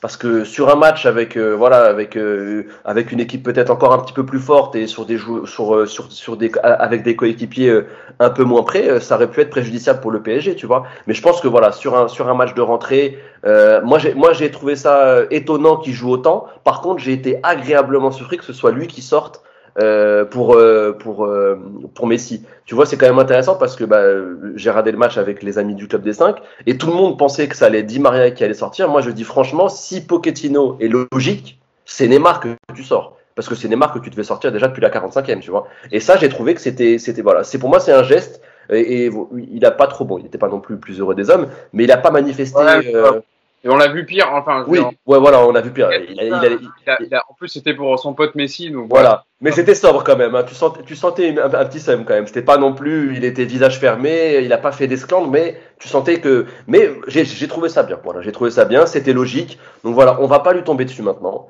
Euh, il est en forme, euh, avec un S, en forme. Euh, donc pour le moment. Donc pour le moment, voilà, on va être, on va être, on va être indulgent. Et, je pense que de toute façon, euh, vu l'émulation qu'il y a dans cette équipe, encore une fois avec l'arrivée de Messi, avec le projet, le, projet est quand même intéressant. A quand même, c'est marqué l'histoire, hein, tout, simplement. C'est être une équipe qui compte euh, dans l'histoire du football. Je pense que cette émulation va, régler un peu tout le monde et que même lui se mettra au diapason. Et ce qui est dingue, enfin Samy, je vais venir vers pour le scène, c'est qu'il y avait tellement d'émulation que en fait le retour de Neymar dans le c'était même pas ça qui était attendu hier, c'était Mbappé et la rentrée de Messi. Donc euh, c'est dire à quel point, enfin cette année ça va être, ça va être complètement dingue. Euh, Mousse, euh, je sais pas si tu veux dire un petit mot sur Neymar. Je voulais te lancer sur, euh, sur Messi, mais est-ce que tu veux dire un petit mot sur Neymar avant, avant de parler de Messi? Ouais, non, sur Neymar. De toute façon, comme l'a dit Samy, on peut pas. Moi, moi je n'en veux même pas à Neymar. S'il fallait en vouloir à quelqu'un, ce serait peut-être plus Pochettino, parce que normalement, il aurait peut-être pas dû l'aligner. alors, c'est peut-être une demande de sa part, de, Neymar, d'avoir quelques minutes avant de, rejoindre la sélection. C'est sans doute ça, hein, je pense. Mais est-ce que le choix aurait pas été plus judicieux de le faire euh, justement rentrer peut-être à la fin pour qu'il puisse s'amuser avec son copain Neymar une fois, euh, son copain Messi pardon, une fois que le résultat était acquis? Euh, tu sais, il y avait Draxler sur le banc, il y avait, toi, tu, tu aurais pu faire aussi ce choix-là. Et c'est vrai que, comme l'a dit Samy, dès les premières minutes, bon, tu as senti que ça allait être très très compliqué, pas d'accélération. Et tu avais l'impression que tant qu'il n'allait pas réussir un dribble sur un joueur, il allait revenir à la charge et en fait, il a réussi quasiment aucun dribble, il a perdu quasiment tous ses ballons. Et, voilà, et là, ce qui était sa force, c'était plutôt les axes, etc. Bon, tu avais, l'impression qu'il n'avait pas du tout d'accélération hier. Donc, euh, je suis pas inquiet, évidemment, comme l'a dit Yacine, parce que voilà, c'est comme il a dit, lui, il faut qu'il enchaîne les matchs. Pourquoi? Parce qu'en fait, c'est le jeu. Comme il a fait une très bonne Copa América, ça c'est vrai. Il physiquement, il était bien, il était affûté, etc. Mais je pense que contrairement à, à, la majorité des joueurs de foot professionnels, lui en été, il va pas s'amuser à faire de, la salle deux heures par jour. Lui, les vacances, c'est une coupure. Il, fait du beach volley, il s'amuse. C'est les vacances, c'est un peu normal. Mais c'est vrai que je pense que lui, le programme, il, le range dans son sac et il le ressort la veille de la reprise de l'entraînement. Je pense que c'est pas un joueur Il a, il a jamais fait des vacances où il continue à s'entraîner physiquement, etc. Donc on le sait, euh, Neymar, quand il est en vacances, euh, il est en vacances. Mais après, on va pas lui euh, jeter la pierre. Hein, non, pas du tout. C'est ce que je te dis. C'est pour ça que ça, il fallait s'y attendre et que je pense que s'il fait les, trois matchs avec la, sélection, ça l'aidera aussi pour, euh, pour son retour au, PSG. Et je suis pas, suis pas du tout inquiet. Puis vous parliez d'émulation, évidemment que quand tu sais que on va, on va attendre de voir comment ça se passe avec Mbappé, mais si Mbappé euh, reste, bon, il sera archi motivé euh, d'être dans le trio d'attaque, voir le quatuor si, si on intègre Di Maria. Je pense qu'il y aura, il y aura, pas de souci. Bon, Mousse, je te lance sur le sujet sur lequel je voulais te lancer, c'est Transition avec celui qui l'a remplacé, donc un petit Argentin du nom de Léo Messi. Ça y est, enfin, on a vu la Pulga avec le maillot du PSG disputer ses premières minutes en Ligue 1 au stade Auguste de Lounière, acclamé par tout le public. Hein. D'ailleurs, évidemment, les supporters euh, euh rémois qui, qui, ont accueilli euh, euh, la star argentine comme il se fallait. on l'a vu combiner hein, quelques fois Mousse sur le temps de jeu qu'il a eu, donc il est rentré à la 66e minute hein, à la place de Neymar. On l'a vu combiner quelques fois avec Mbappé. Il y a eu rapidement quand même des prises à 2-3 sur chacun de ses ballons il avait un service, euh, un service d'accueil vraiment un peu musclé. Hein. Il y a eu quelques fautes sur lui pour, pour le bloquer, mais on a déjà vu, euh, senti que la connexion avec Mbappé se faisait euh, naturellement, Mousse. Ouais, ouais, ouais. Après, l'événement, c'était évidemment. Déjà, attends. Je sais pas si on se rend compte de. Est-ce que si on vous avait dit un jour que lors d'un Reims PSG, il y aurait un changement Messi qui rentre pour remplacer Neymar. Mais c'est hallucinant en fait, tu vois. On, on, nous aurait dit ça même à, même à l'arrivée de QSI en 2012. On va dire, les gars, arrêtez de vous foutre de notre gueule quand même. Dans 10 ans, genre, on va voir Messi remplacer Neymar. C'est impossible. Donc rien que ça, effectivement, bah, l'image de la soirée, c'était ça. C'était Messi qui attendait au bord, euh, tu vois, avec l'acclamation, que ce soit des, des, des, ultras du PSG et puis aussi du, du public rémois qui, qui, qui, semble-t-il, hier était, était ravi de voir euh, euh la Pulga rentrer sur, sur, sur, le, sur le terrain. Euh, après, en termes d'analyse de jeu, sur 30 il a fait quoi Ouais, un peu moins de 30 minutes. Ouais, ouais c'est Ouais, voilà, c'est difficile parce que c'est la reprise, il n'a pas joué depuis très longtemps. Lui, en termes de préparation, c'est pareil, quoi. Il va, il, va, il va lui falloir un peu de temps. On a retrouvé un peu le Messi qui marchait dès qu'il n'avait pas le ballon, mais bon, ça, je pense que. Ah, suis pas d'accord, moi je l'ai vu un moment, il, a fait, il fait un retour défensif sur euh, Younis Abdelhamid. Oui, oui, bien sûr. C'était pas, c'était pas, c'était pas une, c'était pas un reproche, parce que c'est ce que j'allais dire. De toute façon, c'est ses, ses premières minutes. Donc lui aussi, il faut qu'il s'adapte, il faut qu'il s'adapte à la Ligue 1, il faut qu'il s'adapte aux adversaires, il faut qu'il s'adapte à, à, ses, à ses coéquipiers. Et le, le, retour dont tu parles, oui, mais moi ça m'avait un peu, ça m'avait un peu surpris. Je crois que c'est lui qui perd le ballon et qui, euh, qui court pour le, pour le récupérer. Mais je pense, je pense que de toute façon, on, on là j'ai dit ça sous, sous c'était sous forme de boutade, mais, mais, mais je pense qu'il sera différent de, des dernières années qu'il qu qu faisait à Barcelone, parce que d'abord il était triste il était malheureux parce que voilà, l'équipe qui était autour de lui, ça, il n'était pas satisfait de ce qu'il avait autour de lui. Il y a eu le départ de son grand ami Suarez. Donc, moi, je pense qu'il aura un tout autre comportement une fois qu'on va rentrer vraiment dans, dans, le vif du sujet, et notamment en Ligue de Champions. Je suis quasiment sûr que que ce sera pas le Messi qu'on voyait les derniers mois à Barcelone en train de marcher tout seul sur le terrain et attendre le, et attendre le ballon. Voilà. Après, c'est vrai qu'il a eu euh, toujours deux ou trois rémois sur lui une fois que, une fois que les ballons. Il a, il a tenté une accélération pour, pour servir à Mbappé. On a senti aussi qu'Mbappé a, a, tout fait pour, pour, pour, le faire marquer. Ouais. Et j'ai trouvé ça plutôt sympa, tu vois. C'est, c'est, ça, on parlera d'Mbappé après. Ouais, mais, mais, ça prouve que le mec, voilà, il, il, est, il est quand même pro Mbappé et, et, voilà, tu vois, il a, il a, il a tout fait pour faire marquer Messi. Moi, je trouvais ça bien. Et, euh, et après, voilà, on, on, pourra analyser le jeu de Messi sur 90 minutes. Sur euh, là, hier, c'était vraiment symbolique son entrée en jeu. Euh, je pense que tout le monde était content de le voir rentrer le monde entier a vu ça. Donc, euh, c'est pour le PSG, c'est plutôt cool. Pour le jeu, voilà, on attendra de voir les. On va, d'abord scruter les matchs qu'il va faire euh, avec la sélection argentine pour voir dans quel état il est.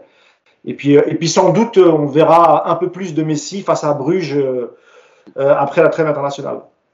Samy, c'est vrai que c'était quand même l'image de la soirée de voir quand même Messi disputer ses premières minutes, si on t'avait dit, comme le Mousse l'a résumé un peu, ses premières minutes en Ligue 1 au stade Auguste Delaune contre Reims, remplacer Neymar ah, ça fait beaucoup d'infos à encaisser, mais c'était bien la réalité hier soir.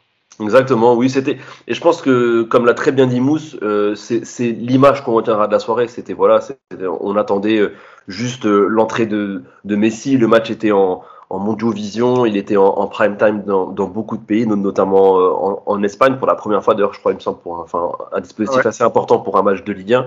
Euh, même aussi euh, à Delhomme, hein, les, les, je crois que c'est la première fois qu'ils ont eu autant de journalistes donc voilà, il y avait tout ce côté, ouais, il y avait ce côté un petit peu extraordinaire, un petit peu voilà qui sortait, qui sortait, qui sortait de l'ordinaire tout simplement. Donc oui, je pense qu'on on peut retenir que ça parce qu'honnêtement sur les 30 minutes, bon, tu l'as, tu l'as dit, il a pris sa, il a pris sa petite claque d'entrée sur l'oreille, bienvenue en Ligue 1. Ah bah c'est pas la Ligue 1, hein, c'est pas les défenseurs de, de Retafe Valladolid ici, c'est des bonhommes, hein, c'est des gaillards. Direct, il a pris sa claque, donc bah il a compris, il a compris que qu'ici ça, ça va prendre des coups. Donc je pense que ça, ça c'était pour marquer le coup, mais après honnêtement, oui, on peut. Il y a eu quelques combinaisons, on a senti. Mais vous savez, c'est le match. Le match était acquis. Il y avait déjà 2-0. En plus, il rentre, je crois, 3 ou 2 ou 3 minutes après le, après le deuxième but tu sens que voilà que le, que le match est plié, qu'il y a peu de possibilités quand même euh, que ça se renverse.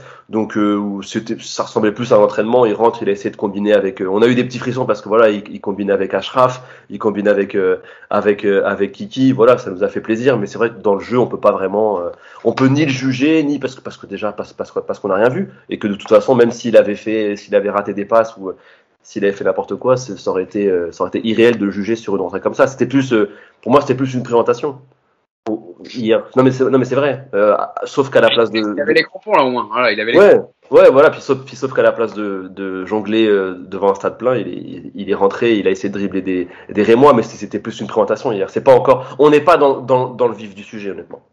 Yacine, bon, euh, analyse tactique des 25 minutes. Non, je rigole, de Messi. Non, euh, toi, Il va Yacine, sortir le tableau. Alors regardez les gars. Ah, il va sortir le laser et tout, il va nous montrer. euh.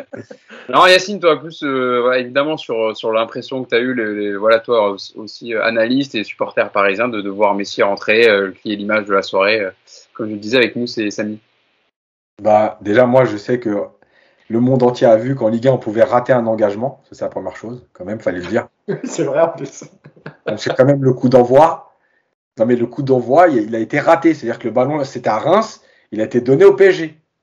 Donc, C'est extraordinaire, quand même. J'ai passé. pas vu, moi, parce que je, je, je travaillais encore, j'ai Ah, mis bah, voilà. 5 minutes, euh, j'ai pas- j'ai raté, mais j'ai vu sur Twitter. Donc, Le match le plus diffusé de l'histoire de la Ligue 1 a donc raté son coup d'envoi. Non, mais quand même, c'était magique, faut le dire. Ah, Bref. c'est c'est nous, ouais, ça, hey, C'est Yacine, le texte quand même. Yacine, ça reste notre bonne vieille Ligue 1 quand même. hein, Non, mais c'est ça, voilà, il fallait, il fallait marquer le coup. Croyez pas que parce qu'il y a Messi, tout va changer. C'est bon, tout est, tout est ok. Bref. Ça aurait été marrant que le, le, le tableau d'affichage marche pas quand Messi rentre avec son numéro Ouais. qui est panne ou un truc comme ça. D'ailleurs, pas mal le, la petite, euh, le petit tweet d'Herrera qui dit euh, J'ai jamais été autant applaudi euh, Ah oui. quand je suis rentré en jeu. Bon, évidemment, il est rentré en même temps que Messi. Donc voilà. Bref. Non, mais en fait, voilà, il est venu se décrasser. Il est venu euh, se dégourdir les jambes. Il y avait 2-0. Il avait euh, 25 minutes à faire. Voilà, il a pris 2-3 ballons. Il a essayé de combiner. Il a, il a percuté une fois. Voilà, c'est plus symbolique que, important. Voilà, c'est il a fait ses premières minutes au PSG avant la trêve internationale. Je pense que malgré tout, c'était important parce que ça voudrait dire qu'il aurait commencé le champ. Enfin, vu qu'il va pas jouer Clermont, son premier match avec le PSG, c'est en Ligue des Champions direct. Voilà, moi je pense que dans l'absolu, euh, Paris aurait peut-être voulu le faire démarrer au parc. Voilà, bah, il s'avère que le calendrier n'est pas fait pour. Il est venu se dégourdir les jambes, il a mis deux trois accélérations, on a vu que voilà au ballon il n'y a pas de problème. Ouais, Mbappé a essayé de le faire marquer et euh, sur, notamment sur l'action, il le lance en profondeur là où il le cherche. Enfin, C'était tellement téléphonique, les ouais. deux Rémois ils sont venus fermer à l'intérieur. Il a dit ouais, c'est pas possible, il la donnera à personne d'autre. Je crois que c'est Gravillon hein, qui a mis une petite claque. Euh, puis Gravillon, faut le passer quand même. hein, il est costaud, costaud, le, costaud le bonhomme. Donc voilà, après, voilà, c'est, c'est, ouais, c'est un beau symbole parce que, parce qu'en fait, c'est tout résumé. C'est-à-dire que on pensait pas que Messi jouerait ailleurs qu'à Barcelone en Europe. Il est avec le maillot du PSG, il joue ses premières minutes. Pour la symbolique à Reims, euh, club historique de, de, de Ligue 1 et de, de la Coupe d'Europe, etc. Bon, bah, voilà. Et même euh, le, voilà, le- le- le- les recettes billetterie, tout le monde était content. Hein, ça fait le plein pour ces recettes de Il y billetterie. a eu des billets au marché noir qui sont vendus à 6000 euros. Ouais, j'ai vu, j'ai vu. Mais, même, même, Reims, même Reims, je trouve, a fait, euh, a fait une, belle prestation et, a envoyé une belle image de la Ligue 1. J'avais, il y a un, journaliste euh, anglais du, du New York Times, euh, ça, ne s'invente pas, qui, qui, comment dire, qui a tweeté justement sur ça et qui disait que franchement, Reims avait offert une belle opposition et que voilà, il y avait, n'a- n'avait rien à envier à, à certains clubs de milieu de tableau de première ligue qui, qui peuvent fournir euh, la même prestation. Et il disait la seule différence, c'est que, c'est que la, la, la grille de salaire de Reims, c'est 8, 8 millions d'euros par an. Et par exemple, Crystal, Crystal Palace, qui ferait la même performance, euh, c'est 90 millions d'euros par an. Et, et, et franchement, je trouvais ça très, très, très pointu. Et c'est pas du tout un français, c'est pas un chauvin. Et voilà, non, mais, non, mais et j'ai trouvé ça Et je trouvais ça très intéressant. Et c'est vrai que quand tu vois hier la prestation de Reims, qui s'est pas refermé non plus en défense, qui a essayé de jouer, qui a, joué le jeu clairement, hein, qui, a essayé de montrer une belle image, et ben, bah, c'est beau pour notre Ligue 1. Et, euh, il faut le dire, hein, depuis quatre journées, je sais que que ça peut être dur pour certains de dire qu'on a une belle Ligue 1, mais depuis quatre journées, hier il y a eu qu'un seul euh, match nul, euh, seul 0-0 pardon. 0-0, ouais. Depuis, depuis quatre journées, on a une très belle Ligue 1. On, on a des effectifs quasi complets, euh, euh, dans, dans, même chez les petites équipes. Quand tu vois Brest qui a euh, un goal international hollandais dans les cages, même s'il est très mauvais depuis le début de saison, qui a encore Romain Fèvre ou un joueur comme Mounier qui a joué en PL, on a, on a une, une Ligue 1, je trouve, assez, assez homogène et assez sympathique. Et, et je trouve qu'au niveau du niveau de jeu, que ce soit des équipes comme Clermont, Angers ou Reims hier, eh ben, euh, il y, a- il y a quelque chose de, de, de sympathique qui se dégage. Alors, je sais pas si c'est euh, l'arrivée de Messi, parce que je sais que ça a été critiqué. On disait oui, mais euh, c'est parce que Paris ramène des gros joueurs que ça fait du bien à la Ligue 1. En tout cas, moi, j'ai l'impression que depuis quatre journées, il y a quelque chose qui se passe. Non, mais c'est aussi l'apport de, de, de certains coachs. Oscar Garcia, c'est vrai, euh, et C'est vrai, à, l'image aussi de, de Laurent Batles à 3. Oui. Euh, c'est deux équipes qui ont quand même parfois dans le match posé quelques problèmes au, au, au PSG, et notamment sur les sorties de balles défensives de, de, de Reims hier. Moi, j'ai été surpris, quoi. Les mecs, jamais ils ont balancé. Tu vois, Euh, ils faisaient les petits taureaux, coin de corner, ils n'avaient pas peur. Tu vois, et, et parfois, ils réussissaient à sortir, à sortir le ballon proprement, sans paniquer, sans rien. Et c'est vrai qu'Oscar Garcia, il avait eu une expérience un peu difficile à Saint-Etienne, puisqu'on l'avait pas laissé travailler, puisqu'il avait eu deux, trois, euh, en tout cas, je sais plus sur les quatre, cinq premiers matchs, euh, des résultats plutôt négatifs. Ah, et puis il avait pris, euh, il avait pris 5-0 pour contre, dans le derby contre Lyon, et c'est ça qui avait précipité son, son départ. Ouais, ouais, mais je vais- ce, que, ce que je veux dire, c'est qu'il n'a pas eu le temps, lui, de mettre en place Ouais. ce qu'il voulait faire. Et, et c'est plutôt un mec euh, qui avait une, je crois qu'il venait d'Autriche, un club autrichien, il avait plutôt bonne réputation dans la manière dont il faisait jouer ses équipes. Et, et là, je pense qu'avec Reims, ça commence à prendre. Alors, c'est vrai que c'est difficile, tu joues le PSG, donc tu as, une défaite que 2-0 après tout.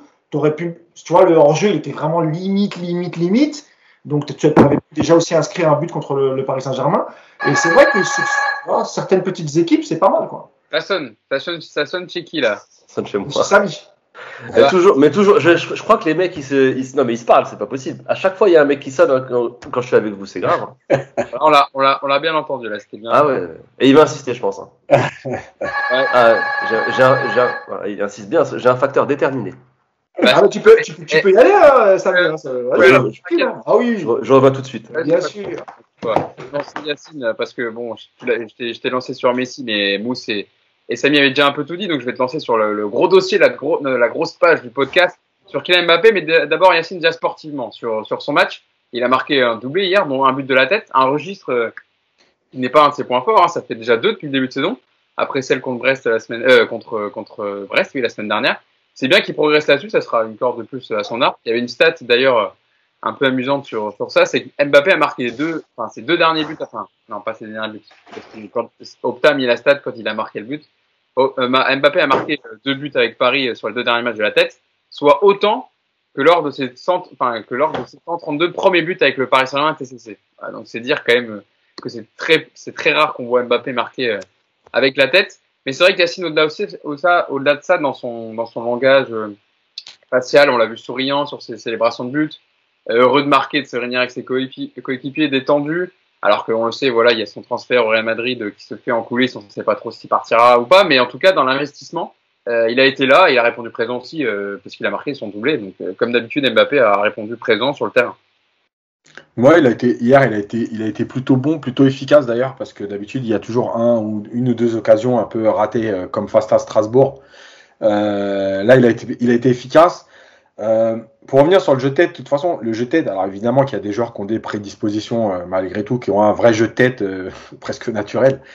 Mais le jeu tête, c'est aussi une question de volonté. Et en fait, sur ces deux buts, ces appels, l'important, c'est pas de savoir où il va recevoir le ballon, sur le pied ou sur la tête c'est sa volonté de se placer pour aller euh, dans une zone où il va y avoir le ballon. Et après, quand tu arrives lancé, comme il était hier notamment, euh, bah oui, c'est plus facile, même si tu n'as pas un super jeu de tête, c'est- plus facile. Et, là où il a progressé, je trouve, moi, c'est dans, sa- dans, dans sa faculté à faire ces appels-là. Euh, C'est-à-dire qu'après, avant, il faisait des appels plus longs, fallait qu'il ait des espaces. Là, c'est des appels d'avancante, c'est-à-dire qu'il est plutôt euh, à l'intérieur de la surface déjà, et il fait des appels courts, mais euh, euh, avec une vraie trajectoire, courbe, pour pouvoir attaquer le ballon de face, etc. Donc ça, ça a changé. Après, dans son investissement, comme d'habitude, c'est-à-dire qu'il y a eu des phases où il n'a pas défendu, mais il y a eu des phases où il a défendu. Et moi, j'ai eu l'impression qu'il qu'il- il voulait montrer quelque chose. Il y a eu des retours qu'il a fait à l'énergie, euh, plus pour dire, euh, regardez, je suis investi. À un moment donné, j'ai une image en, seconde période où il fait pratiquement 20 mètres de course pour revenir jusqu'au numéro 6, euh, pour venir défendre. Et tu as l'impression que c'était pour dire, euh, voilà, je suis investi à fond. Euh, après, peu importe ce qui se passera, mais en tout cas, là, je suis sur le terrain. Euh, je suis investi à fond. Hier, son match, il est bon, il est efficace, il permet de gagner. Voilà, il n'y a pas, il a pas grand-chose de plus à dire. Son appel, parce que maintenant, je me fais reprendre, c'est-à-dire que je parle de la passe de Hakimi sur le deuxième but. Il un mec qui m'a dit, ouais, t'as raison, parle pas d'Mbappé. Quand tu parles d'un joueur, maintenant, il faut parler de tout le monde. Donc j'aurais dû parler de Gay, de Hakimi, de Mbappé, de Navas. Tous ceux qui ont touché le ballon sur l'action, il fallait que je dise un mot sur eux. Bref, son appel, il est bon parce qu'en fait, il se place bien au deuxième poteau. Mais tu vois, c'est ça c'est pour ça qu'il est en train de progresser malgré tout. Il a là, il a un déplacement d'avant-centre. C'est-à-dire qu'avant, il aurait fait un appel pour prendre un espace. Là, il est parti se mettre au deuxième poteau. Et il a attendu le dernier moment pour passer dans le dos du défenseur. Alors, évidemment, pourquoi j'ai tuté sur Hakimi? Parce que je venais de faire le tweet d'avant, mais surtout parce que c'est plus facile de le faire avec un mec qui s'est trouvé une zone. Donc là, Hakimi, il lui met parfaitement intérieur au sol, au deuxième poteau. C'est plus facile de faire cet appel-là. Malgré tout, son déplacement est très bon parce qu'en fait, il se situe bien dans le dos du défenseur pour se faire un peu oublier. Et hop, il démarre. Et là, voilà, le ballon est parfait. Il n'a plus qu'à finir. Il l'a fini très bien. C'est pour ça que je dis aussi qu'il est efficace parce que c'est ce type de ballon qui, ratait parfois avant. tu sais, euh, le fameux intérieur du pied qui va mettre sur le gardien. Euh, voilà, là, elle est dedans, donc il n'y a rien à dire. Et, euh, je termine juste là-dessus. Après, moi, pour le départ, je vais être très court. Bah, on fera, on fera, on fera juste, c'est pas, c'est pas savoir s'il va partir ou pas. Je veux juste terminer là-dessus. Moi, je finis sur ce que je dis depuis le début. Voilà. Moi, je suis supporter du PSG. Si Mbappé est là, qu'il est investi à fond, qu'il se donne à fond, qu'il reste qu'un an et qu'il s'en aille, eh, eh ben, je m'en fous. Enfin, c'est très bien. S'il s'en va cette année, parce que le, le PSG, il trouve son compte, tant mieux. Voilà, c'est la vie du foot. Voilà. Et dernière chose, il n'y a pas de- d'histoire de dire. Moi, je, je- et pourtant, je, Dieu sait que je l'ai défoncé, Mbappé. Mais moi, Ah, Mousse, faut, faut retirer. pas, t'as coupé ton micro. Voilà. Dis, tu veux pas attendre le débat Mbappé? Non, parce que je veux juste dire ça, c'est que le truc, c'est Après, que tu parles plus. moi, j'ai pas de, j'ai pas de truc de dire le joueur, il doit quelque chose. D'accord? Le club, il a trouvé son compte avec ce que ça lui a rapporté en image. Le joueur, il a trouvé son compte avec son salaire. Ils n'ont pas fait les choses dans les temps. C'est la vie. Voilà, c'est tout. Il n'y a pas à devoir quelque chose à l'autre, à l'un. Voilà. Oui, dans l'absolu, humainement, t'aimerais que, voilà. Mais moi, je m'en fous, en fait. Voilà. S'il investit cette année et qu'il va jusqu'au bout de son contrat, c'est la vie, quoi. pour terminer sur, sur son match, euh, Mousse, euh, c'est vrai que sur son match, et on le disait avec Yacine, son investissement, rien euh, ne laissait transparaître qu'il est en instance de, départ ou autre. On l'a vu, même souvent lui reprochait d'être un peu, pas froid, mais de ne pas fêter ses buts avec ses coéquipiers, etc. Bon, on a toujours un peu les mêmes choses. Mais là, hier, il était quand même toujours réuni autour de ses coéquipiers, etc. Il a même mis un post sur Instagram à la fin du match, où il a mis euh, trois points, two goals, euh, voilà, euh, perfect night, une soirée parfaite. Euh, et il dit donc trois points. C'est aussi parler d'équipe, quoi. C'est l'équipe qui a gagné trois points. Donc c'est encore une fois, c'est un message collectif. Et c'est vrai que même euh, dans la presse madrilène, j'ai vu qu'ils n'étaient pas trop contents parce qu'ils comprenaient pas les signes qu'avait renvoyé Mbappé sur le terrain avant de parler de possiblement son départ, mais sur même le terrain déjà Moussière. Non, mais sur, sur, le terrain, il est clairement investi. Il est, il est, dans la foulée de la, de la, saison dernière, c'est-à-dire que c'est lui qui porte l'attaque, c'est le leader d'attaque euh, euh, du, du Paris Saint-Germain. Il prend ses responsabilités, il n'a pas peur, il y va. Euh, même même dans sa gestuelle, c'est-à-dire que sur une tu vois sur une sur une touche, sur euh, si, si on lui accorde pas la touche, il va tu vois il va s'en prendre à l'arbitre. Tu vois il est il est vraiment investi. C'est pas comme certains joueurs quand ils veulent quitter leur club. Euh, je pense à Harry Kane, tu vois, qui a pas été très très clair avec Tottenham au moment où ça négociait avec euh, avec City, qui a, tu vois, on a l'impression qu'il avait refusé de jouer, et, et lui, il est pas du tout là-dedans. C'est-à-dire que lui, euh, voilà, il est là.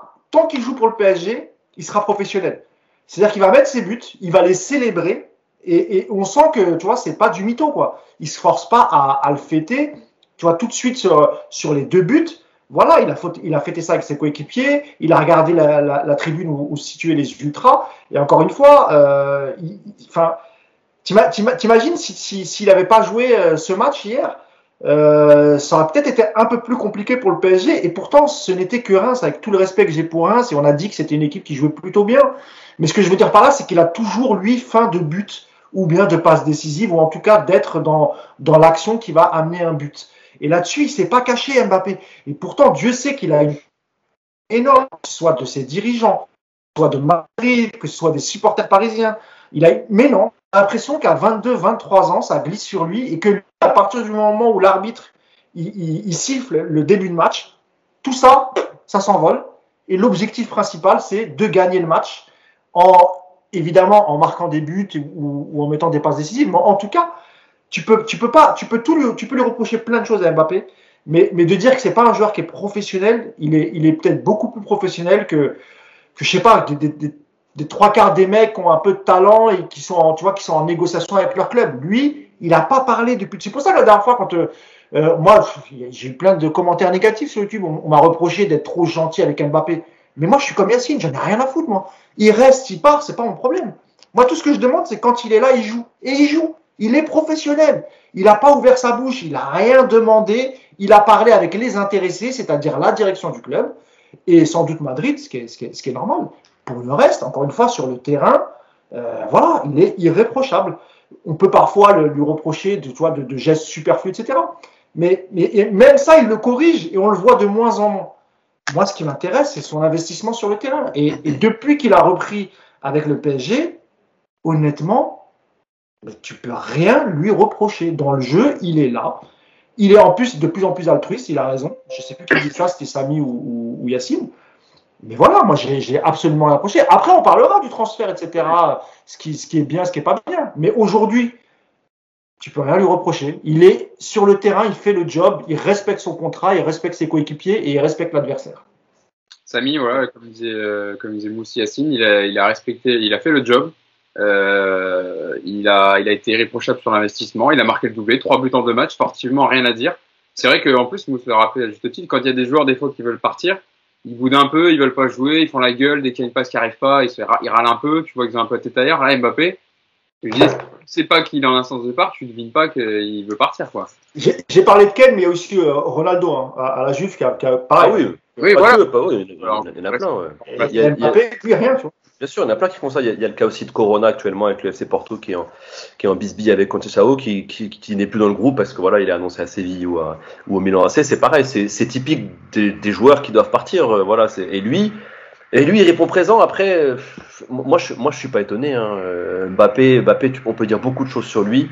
On peut le critiquer, mais sportivement, euh, en 4 ans au PSG, bah, il a toujours il a toujours. Après, bien sûr, on peut me sortir des échecs en Ligue des Champions ou autre, mais sportivement, globalement, sur une saison, il a toujours répondu présent. Il a toujours répondu présent. Pour moi, c'est euh, le leader offensif du Paris Saint-Germain, même avec, même avec Neymar, même avec l'arrivée de Neymar. Pour moi, il y a peu de débat. Euh, c'est euh, quoi C'est trois fois meilleur buteur du championnat de France. C'est euh, deux fois meilleur joueur de Ligue 1. Euh, c'est un gars qui qui, bah, qui qui déçoit rarement, euh, qui fait ce qu'on lui demande. Alors après, je pars pas dans les dans les idées de est-ce que ça touche ou pas. Je parle des c'est factuel. Hein. Ce, ce, ce, sont les chiffres, ce, ce, sont les stats. Donc que que là, malgré les rumeurs, malgré tout ça, il soit encore présent et que ce soit encore lui, bah, le meilleur Parisien depuis le début de saison et celui qui porte offensivement l'équipe mais ça m'étonne pas. Il fait son taf, on dit il fait le job, mais il l'a toujours fait. Il l'a toujours fait, euh, Kiki Mbappé, euh, il, a toujours fait son, il a toujours fait le taf. Euh, après qu'on apprécie ou pas le personnage, c'est un, un, un, autre débat, mais euh, sur le terrain, généralement, euh, il répond présent. Et voilà, là, là encore. Et, et, et, oui, vous l'avez très bien dit. Enfin, moi, je trouve que hier, son attitude, que ce soit dans les célébrations, tu l'as dit après, dans le, dans le, après le match, les les, les posts sur, sur, les réseaux sociaux, etc., qui, oui, apparemment ont été peu appréciés. Mais bon. Je disais ça à Samy parce que c'est vrai qu'il n'avait pas trop communiqué, il mettait plus grand chose oui, oui. sur ses réseaux sociaux et on lui oui. disait, ah, il, il, il avait même pas euh, ouais. à Messi, etc. Là, hier, trois heures après le match, il y avait Ah, bah oui, tu. C'est vrai. Quand tu dis trois points, deux buts, c'est bon, on continue comme ça, c'est quoi le message, tu vois? Il y a Messi que... avec lui, etc. Enfin, voilà. Voilà, et puis tu sens que voilà, tu sens qu'il est qu'il est bien qu'il est bien dans le ah, dans le groupe tout ça donc il y a Neymar Hakimi pardon sur la photo. Oui, Neymar Hakimi sur la photo, exactement. Et euh, mais il avait mis des photos avec Messi euh, la veille. Euh, donc donc voilà, donc euh, oui, c'est vrai que c'est pas dans la célébration, dans sa communication aujourd'hui, c'est pas l'attitude euh, d'un joueur qui va pas faire la saison au Paris Saint-Germain. Ça c'est pour moi c'est une évidence. On a parlé de son match sportivement, on va parler de l'extra sportif maintenant, Yacine. Bon, même si je connais ton avis évidemment, mais on fait le podcast. Bah, il a parlé, hein, ça y est. Il a plus le droit à la parole. je, je, sais à peu près ce que, je sais à peu près ce que tu vas me répondre, Yacine, mais je veux que tout le monde l'entende, ceux qui nous écoutent. Et Mousse et, et Samy également. Mais il y avait deux déclarations que j'ai relevées hier. C'était au micro d'Amazon Prime euh, à la fin du match, euh, où Pochettino répondait sur l'avenir d'Mbappé. Euh, Pochettino répondait euh, Kylian, c'est notre joueur. L'industrie du foot est remplie de rumeurs. Notre président et Leonardo ont été très clairs sur le sujet. Il est là avec nous. Je suis très heureux de l'avoir. C'est un cadeau. Et Marquinhos avait parlé juste après, euh, juste avant, pardon, pareil sur le cas Mbappé. Et il avait répondu On n'essaye même pas de lui demander s'il va rester ou non. Il a ses objectifs. Nous, on veut qu'il reste. Il a montré à quel point il est important pour nous. S'il reste, il va beaucoup nous aider. C'est à lui et aux dirigeants de solutionner le problème. Et donc, euh, voilà, Yacine, on parle de ça parce que euh, pendant l'absence du podcast, Paris a, voilà, a refusé une première offre madrilène de l'ordre de 160 millions d'euros pour, pour Mbappé. Une deuxième offre serait arrivée de 170 plus 10 millions de bonus euh, par la direction madrilène. Faut pas oublier aussi à ça que 35 millions iront dans les poches de Monaco, euh, son club formateur et ancien club, par rapport à une clause dans son contrat. Donc ma question est simple. Que faut-il faire dans ce dossier pour les dirigeants parisiens? Accepter l'offre, mais prendre le risque de ne pas pouvoir le remplacer avant la fin du mercato qui est demain soir ou le garder pour gagner avec des champions cette saison et donc accepter qu'il parte libre au Real l'été prochain, Yacine? Mais en fait, il n'y a pas de vérité parce que, parce que déjà, il euh, y, y, a, quand même des sommes qui sont, euh, qui sont importantes. Est-ce qu'aujourd'hui, il y a aussi, parce qu'il y, y, a beaucoup de choses qui sont dites sur l'histoire des, offres, etc. Le Real, ils sont malins, ils savent très bien que le PSG a, quand même malgré tout un chiffre en tête. Et il y a des offres, des fois, elles sont faites pour dire on a essayé, mais en vérité, on s'en fout un peu. On, sait, on connaît la réponse d'avance, c'est aussi de la com. Euh, t'as fait un mar... enfin, le Real, le mercato du Real, c'est à la bas. Et gratos. Hein. Hein contre, hein. Ben voilà. Donc, Ils ont vendu aussi, je crois. Pérez- Hein? Ils ont, ils ont, ils ont, ils ont pas vendu aussi? Bah si, Varane à, Man- à Manchester United, ça Oui, quoi. mais ce que, non, ce que je veux dire, Non, c'est non, non, oh, oh, à part Varane, il n'y avait pas un autre joueur aussi qui est parti, non? Ils ont vendu Haute-Garde. Haute-Garde, Haute-Garde. C'est pour ça aussi qu'ils ont un peu d'argent et un peu de, de maille. Ils ont peu dépensé les mercato derniers. Bien sûr. ils ont, ils ont perdu Ramos quand même. Oui, oui. Non, mais on parlait en. Gratuit, gratuit, je te parle de. Non, je dire, en fait, ce que je voulais dire, c'est en, ter- en termes de recrutement, c'est à la balle leur recrutement. Donc, dans ces clubs-là, il y a aussi de la com. Donc, est-ce qu'ils font des offres en sachant qu'elles sont pas assez élevées pour que Paris accepte? Voilà, elles sont trop tard pour que Paris accepte, puisque tu vas pas pouvoir te retourner. Donc, il y a beaucoup de, com, etc. Moi, j'ai encore une fois, j'ai pas d'avis parce que je tiens pas les finances du PSG. Le seul truc, c'est que si le PSG trouve son compte, si Mbappé part, bonne chance à lui, bon courage au Real, etc. Voilà, bonne continuation. On a vu des équipes perdre des joueurs soi-disant très importants et remporter la Ligue des Champions l'année d'après ou l'année même en cours. Voilà, c'est la vie du foot. Il n'y a pas de vérité dans le foot. Maintenant, s'il reste et qu'il a investi, ah voilà, tant pis. Paris a, pas fait les choses dans les temps, on l'a pas prolongé à temps. Il arrive au bout de son contrat, il a, il a volé personne. Voilà, encore une fois. Il vole personne. Il va au bout de son contrat, il est gratuit. Il est gratuit. À la bas, il était gratuit. Il y a eu d'autres joueurs avant lui qui étaient gratuits. Pareil, ils en ont profité cette année. hein.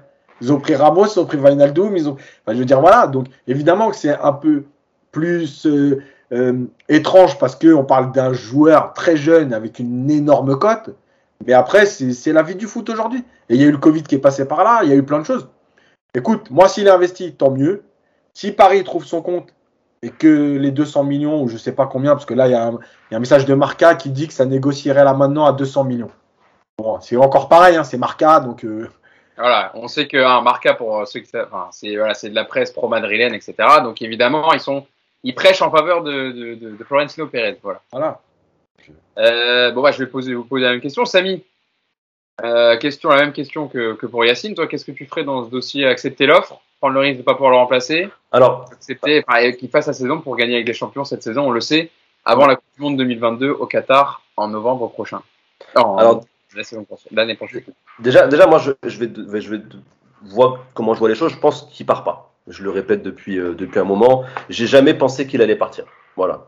Connaissant les Qataris, un peu leur façon de, de procéder, l'arrogance un peu aussi euh, du Real Madrid, de Florentino Pérez, de on, vous fait une chance, on vous, ça fonctionne pas comme ça. Euh, la communication aussi, elle est à peu près identique à celle de Neymar en, en 2019. Je sais pas si vous vous rappelez, à un moment donné, il était quasiment parti. Il y avait même des journalistes, des insiders qui avaient fait des tweets bilan, voilà sur ce qu'il a fait au PSG. Non, il est resté. Euh, Il y a pas, non mais c'est vrai. Il y avait vraiment des tweets, il y avait même des articles. Ils ont été effacés depuis. hein. La différence, Samy, c'est que Barcelone n'avait pas du tout d'argent. Oui, oui. Il a de l'argent. Euh, voilà, Je, je parle pas du, du contexte que même il avait deux ans de contrat. Je parle pas du. Je parle de la, la, la, la communication et la façon dont ça s'était passé, qui, qui, qui est similaire. Bien sûr, c'était deux cas différents, mais il y avait déjà eu ça où, où c'était les mêmes mots hein, de Leonardo. Mais on le retient pas. S'il y a la bonne offre, il partira. C'est exactement la, la même chose. Et à un moment ils, avaient donné, ils avaient placé l'offre, parce que moi j'avais eu quelqu'un du PSG qui m'avait dit clairement à plus de 200 millions, euh, Neymar, on le laisse partir. Mais quand il me dit ça, il sait très bien qu'en face, ils le feront jamais. Oui. il n'y a pas 200 millions. Donc, C'est euh, ça. Donc, donc voilà, c'est un petit peu une partie de poker menteur. Moi, je pense que depuis le début, qu'il partira pas. Maintenant, euh, est-ce que tu me dis qu'aujourd'hui, euh, si maintenant là on a une offre à 200 millions, on doit le laisser partir Moi, personnellement, je pense que ce serait un très mauvais move aujourd'hui. Tu me dis ça en juin, où là, tu peux avoir une politique sportive, essayer de te retourner, construire un effectif, il n'y a pas de problème. Le mercato, il finit demain soir. Pour moi, si aujourd'hui euh, le Paris Saint-Germain laisse partir Mbappé ce soir, c'est un aveu de faiblesse, c'est une erreur monumentale. Parce que c'est un joueur, on l'a dit juste avant, c'est quand même le leader euh, de l'attaque du Paris Saint-Germain. C'est un joueur qu'on on sait qu'il va nous mettre 40-45 buts cette saison. Euh, Il y a des certitudes, ok? Moi, je pense que euh, Yacine l'a très bien dit, c'est l'histoire du foot. Moi, s'il finit même la saison et qu'il part gratuitement, et encore, c'est pas garanti ça, parce que moi j'ai d'autres idées en tête. Une année, c'est long. Même si on me dit oui, mais c'est au bout de cinq mois en janvier. Jusque cinq mois, c'est long. Il peut se passer énormément de choses. Que ce soit dans le vestiaire, que ce soit dans sa vie privée, que ce soit lui, son rapport avec le Real Madrid, lui, son rapport avec ses proches qu'il conseille. Il peut se passer, ce sont des êtres humains. Il peut se passer, il peut se passer n'importe quoi. Il peut rencontrer une petite meuf à Paris. Non, mais c'est vrai, c'est des trucs bêtes, hein. Non, mais, non, mais, non, mais, tu rigoles, mais nous, on a toujours tendance à voir les joueurs comme des, des demi-dieux qui apparaissent le samedi soir sur le terrain, qui disent non, c'est des gens comme nous, qui ont une vie, qui ont des sentiments, c'est des humains, ils ont des ressentis, tu ne sais pas ce qui peut se passer. Et c'est une réalité. Tu rigoles, mais il y a déjà eu des, des transferts qui ont capoté pour des histoires de famille, pour des machins. Il peut se passer beaucoup de choses. Donc déjà, l'idée de oui, s'il reste, il ne prolonge pas, moi, j'y adhère pas. Il y a de grandes chances qu'il signe au Real Madrid gratuitement, pas de problème, mais il y a toujours une infime chance, et je pense que c'est ça qui tient en vie les Qataris. Parce que les Qataris, c'est des personnes déterminées, et je pense qu'ils ont en tête ce projet, ils vont dire, attends, il nous reste euh, 3-4 mois, on va lui proposer un salaire de ouf, on va le draguer, on va... C'est pas fini. Moi, je pense que eux, ils voient ça comme ça. Donc maintenant, aujourd'hui, si Bappé, euh, Yacine l'a très bien dit, si, si Bappé part à la fin gratuitement, comme tu l'as dit, il nous aura pas volé. C'est un joueur qui aura fait 5 ans et qui les aura bien fait. 180 millions par rapport à ce qu'il nous a apporté statistiquement, et ben le, la rentabilité, enfin moi je trouve ça plutôt pas mal. On n'a pas été volé, le gars nous a pas insulté. Euh, ça fait quand même euh, depuis qu'il a euh, 13 ans, 12 ans qu'il dit qu'il est fan du Real Madrid. Il l'a jamais caché, que ce soit à Monaco, que ce soit au Paris Saint-Germain. C'est son rêve, il a le droit de l'avoir, peu importe le club. hein. Il a le droit de l'avoir. Moi je trouve que c'est légitime. Dans son ambition d'être le meilleur joueur du monde, aller dans le plus grand club de l'histoire de ce sport, bah, euh, au moins au niveau du palmarès. Après, je veux pas créer des, des, des, débats. Mais voilà, mais je veux dire, voilà, c'est quand même, euh, c'est légitime, ça me choque pas. Il n'y a pas de honte à ça. Donc voilà, aujourd'hui, tu me demandes sincèrement, deux jours, tu vends pas Bappé, tu le gardes et tu essaies de faire une saison historique. Voilà, il n'y a pas de, pour moi, enfin, ce serait, ce serait improbable de le vendre aujourd'hui. Ton image est un peu décalée, hein, Sani. On te voit. Euh, c'est saccadé un peu, voilà. On te C'est voit- la batterie. la- Il y a le son, il y a le son, c'est le principal. Oh, ça va, t'as le son. En tout cas, t'inquiète pas, on t'entend. Voilà, ça y est, c'est revenu à la normale. Ouais, mais c'était c'était la batterie, ça allait s'éteindre. Bon, Mousse, euh, venons-en à, à toi. C'est vrai que l'image aussi pour les Qataris, ça compte énormément et peut-être de lâcher Mbappé, euh, ça leur ferait euh, beaucoup de mal avant la Coupe du Monde 2022. Euh, comment tu penses que le dossier va se finir demain soir, tout simplement, Mousse? Écoute, c'est- compliqué en fait. C'est très compliqué parce que d'un côté, tu as. Dis-nous, toi, ton ressenti, toi qui est, voilà, qui a un peu aussi des infos, etc., euh, de l'intérieur du club. Bah, D'abord, il faut savoir qu'Mbappé, c'est pas. il- il- enfin, déjà en 2018, après l'élimination face à Manchester United, euh, déjà, voilà, il n'avait pas du tout apprécié l'élim- l'élimination et déjà, il avait eu des discussions dans ce sens-là. Euh, on l'avait on l'avait rassuré en lui disant non, mais t'inquiète pas, euh, reste, euh, il va y avoir un, un- un mercato. euh, c'est la, saison 2018-2019, je crois, c'est ça. Et après, il y a eu euh, Leonardo qui est, qui est- qui est arrivé. Donc, c'est pas, c'est pas la première fois. Et c'est pareil quand on dit oui, c'est la faute du PSG, ils, ils, ils- auraient dû le prolonger avant. Ben non, le PSG, il a essayé en fait de le prolonger toutes les saisons. Mais, mais le joueur voulait attendre de voir aussi, tu vois. C'est- En fait, d'un côté, tu as un joueur, euh, qu'on, qu'on l'a dit, hein, qui a toujours été professionnel, etc., et qui a, semble-t-il, un plan de carrière et, et qui voudrait rejoindre le Real Madrid euh, et la Liga, parce que je pense qu'il estime aussi que, le, que, que la Ligue 1, euh, voilà, il, a, il, en- a fait le tour, et ça, franchement, euh, qui ne peut pas le comprendre, honnêtement. Tu as joué, euh, t'as joué 4 ans, euh, ça va faire 4 ans, là il est dans sa cinquième année. Euh, voilà, quand, quand tu as un niveau euh, comme le sien, c'est logique de vouloir aller voir ailleurs. Ça, là-dessus, il n'y a, pas de souci. Euh, moi, je faisais partie des gens en fait qui, disaient, je l'avais dit dans un autre podcast, j'ai été invité, j'avais dit oui, je trouverais ça quand même un peu ingrat de sa part si euh, s'il prolongeait pas. Mais en fait, en y réfléchissant, euh, non, je me suis trompé parce que euh, en gros, là, tu as une offre du Real. On va dire aller 180 et peut-être qu'ils vont monter un peu plus. Si le PSG refuse, si Mbappé est clair et dit voilà, moi c'est, je, je, je, je pense que c'est une bonne offre, prenez l'argent, tout le monde est gagnant, moi je pars à- au, Real, au Real Madrid, je, réalise mon rêve, vous, vous récupérez une belle somme d'argent, alors certes, tu n'as pas le temps de te retourner pour aller chercher un joueur comme Haaland ou Lewandowski, puisque je ne vois pas du tout euh, ni le Bayern ni Dortmund lâcher un joueur de cette importance à 24 heures de la fin du, du mercato. Honnêtement, s'ils le font, ça serait ouf. Que par proposition que, que Dortmund, ne- enfin, je vais surtout parler d'Haaland, parce que Lewandowski, il a 34 ans, mais, mais sur Haaland, euh, si Dortmund demain accepte, si, si, si euh, Paris, Mbappé part et Dortmund accepte de vendre Haaland, euh, ça veut dire que Paris aura posé 200 millions euh, cash sur la table. euh, et là, effectivement, peut-être que Dortmund ne peut pas refuser ça. Mais même, même là, ça paraît euh, peu probable. Donc en vérité, si, si le PSG refuse l'argent, on ne peut pas en vouloir à Mbappé. Parce que l'argent était là, la proposition était là, en fait, tu vois. Et je pense que Mbappé, il a dit assez tôt cet été. Je pense que, en fait, le, moment où il a dit oui, c'est bon, je vais aller au Real, ça a été suite à l'élimination euh, avec l'équipe de France euh, de, l'Euro. Donc, je pense que Paris, peut-être avec de l'orgueil, etc., s'est dit non, on va, on, va, on va, on va tenter de, le retenir, comme tu as dit Samy tout à l'heure. On va lui proposer euh, différentes options, etc. Il semblerait quand même qu'au début, le salaire qu'ils avaient proposé restait en dessous de Neymar et Mbappé. Et il paraît qu'après, quand ils se sont rendus compte que finalement, euh, il y a beaucoup de bruit autour de Messi, etc., et que finalement, le, celui qui tient l'équipe depuis 2-3 ans, c'est Mbappé, ils ont peut-être fait l'erreur et ils sont revenus avec une offre avec un salaire supérieur aux deux autres. Le problème, c'est que le mal, il est fait, je pense, et qu'Mbappé s'est dit, OK, donc euh, moi, je ne vais pas être le centre du projet, on, on ramène Messi, je pense qu'il est quand même heureux qu'il y ait Messi, tu vois. Mais quand, quand, tu, quand, quand tu apprends que Messi arrive à 34 ans avec un salaire à 40 millions par saison et que toi, tu es entre 15 et 20, et eh bien peut-être que tu dis, bah, finalement, euh, voilà, peut-être que je vais aller voir ailleurs si l'herbe est plus verte. Et il sait très bien qu'à Madrid, avec le départ de Ronaldo, il n'y a pas eu de remplaçant de Ronaldo. On a fait venir Hazard, on a fait venir des joueurs, mais, mais personne qui a porté le Real comme Ronaldo l'a fait. Et en plus, il y a Benzema avec qui il s'entend très bien. Et, je pense que lui rêve de ça. Maintenant, encore une fois, moi je peux pas en vouloir à Mbappé. Si Mbappé a dit voilà, moi je veux partir, mais que Paris refuse pour le garder un an de plus, et eh ben voilà, tranquille, il partira gratuit. Et je pense que les Qataris sont prêts. Moi je suis un peu d'accord avec Samy. Je pense que les Qataris sont prêts à s'asseoir sur cette somme uniquement pour voir pendant une saison le trio Messi, Neymar, Mbappé. Et que peut-être dans leur esprit, eux se disent qu'avec ce trio-là et le reste de l'équipe, les investissements qu'ils ont faits, notamment sur Ashraf Hakimi, peut-être ils sont persuadés qu'avec cette équipe-là, cette année, ils gagneront la Ligue des Champions. Et si Paris gagne la Ligue des Champions cette année, on se dit, ah ben voilà, nous on a eu Mbappé, il nous a fait gagner la Ligue des Champions, ben maintenant tu peux partir. Et on a vu un trio que peut-être que tu ne reverras plus jamais dans le monde du football. Et ça s'est fait qu'au Paris Saint-Germain. Mais après, toutes les options sont ouvertes. Pour l'instant, ce que je sais, c'est qu'Mbappé, et il l'a montré, de toute façon, j'ai pas besoin de vous le dire, c'est qu'il n'y aura pas au clash. Parce que je pense que Mbappé, Mbappé c'est pareil. S'il part maintenant, il va être heureux. S'il part l'été prochain, il va être heureux.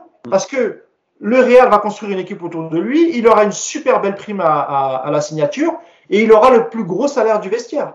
Voilà. Donc, euh, demain soir, on aura la réponse. Mais dans les deux cas, je pense que même Paris sera content de le garder un an et perd de, et perd de l'argent. Ils en sont plus là, les Qatariens. Mm. Pour eux, tu vois, le PSG, c'est une vitrine. Donc, euh, très bien.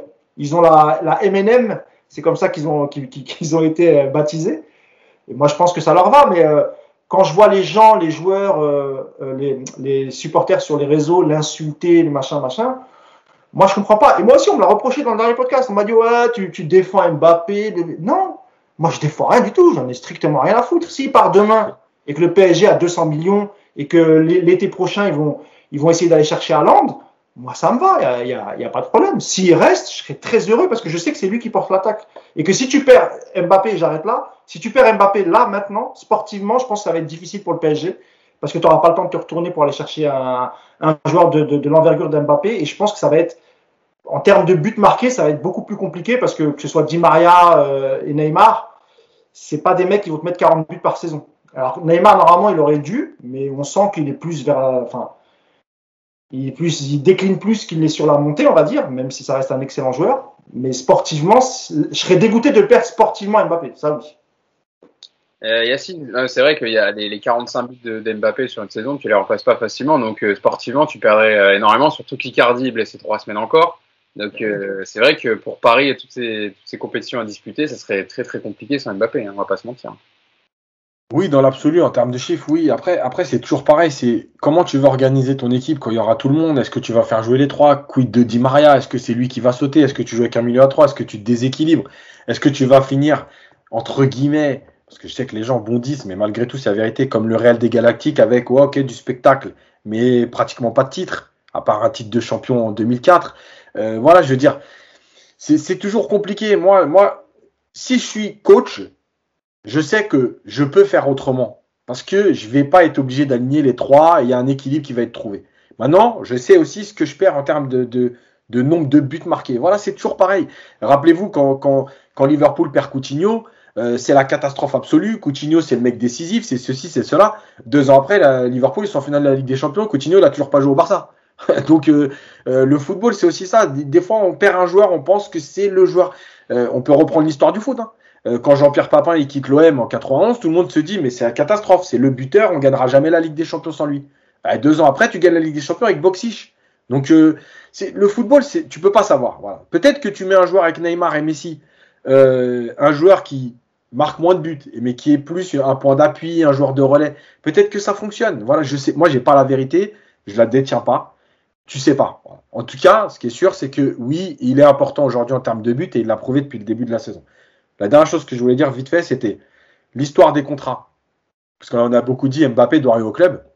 Je veux juste rappeler aux supporters, parce que c'est dur d'être supporter aussi, de toujours se dire ouais Mbappé, vas-y prolonge pour que ton club il récupère de l'argent. N'oubliez jamais que là, on parle d'Mbappé, ok, super. Mais le club, quand à un moment donné, il doit dégager un coup de pompe un mec sans le prolonger, qu'il a 27 ans et qu'il le fout à la rue, ils en ont strictement rien à foutre. Donc moi, moi, si les clubs tenaient, enfin, étaient humains tout le temps, ils se disaient, bon, le gamin, on l'a eu depuis le centre de formation, on va quand même lui offrir un contrat de 3 ans, alors avec un petit salaire, mais au moins, ou une reconversion au club. Et eh, les clubs, ils en ont rien à foutre.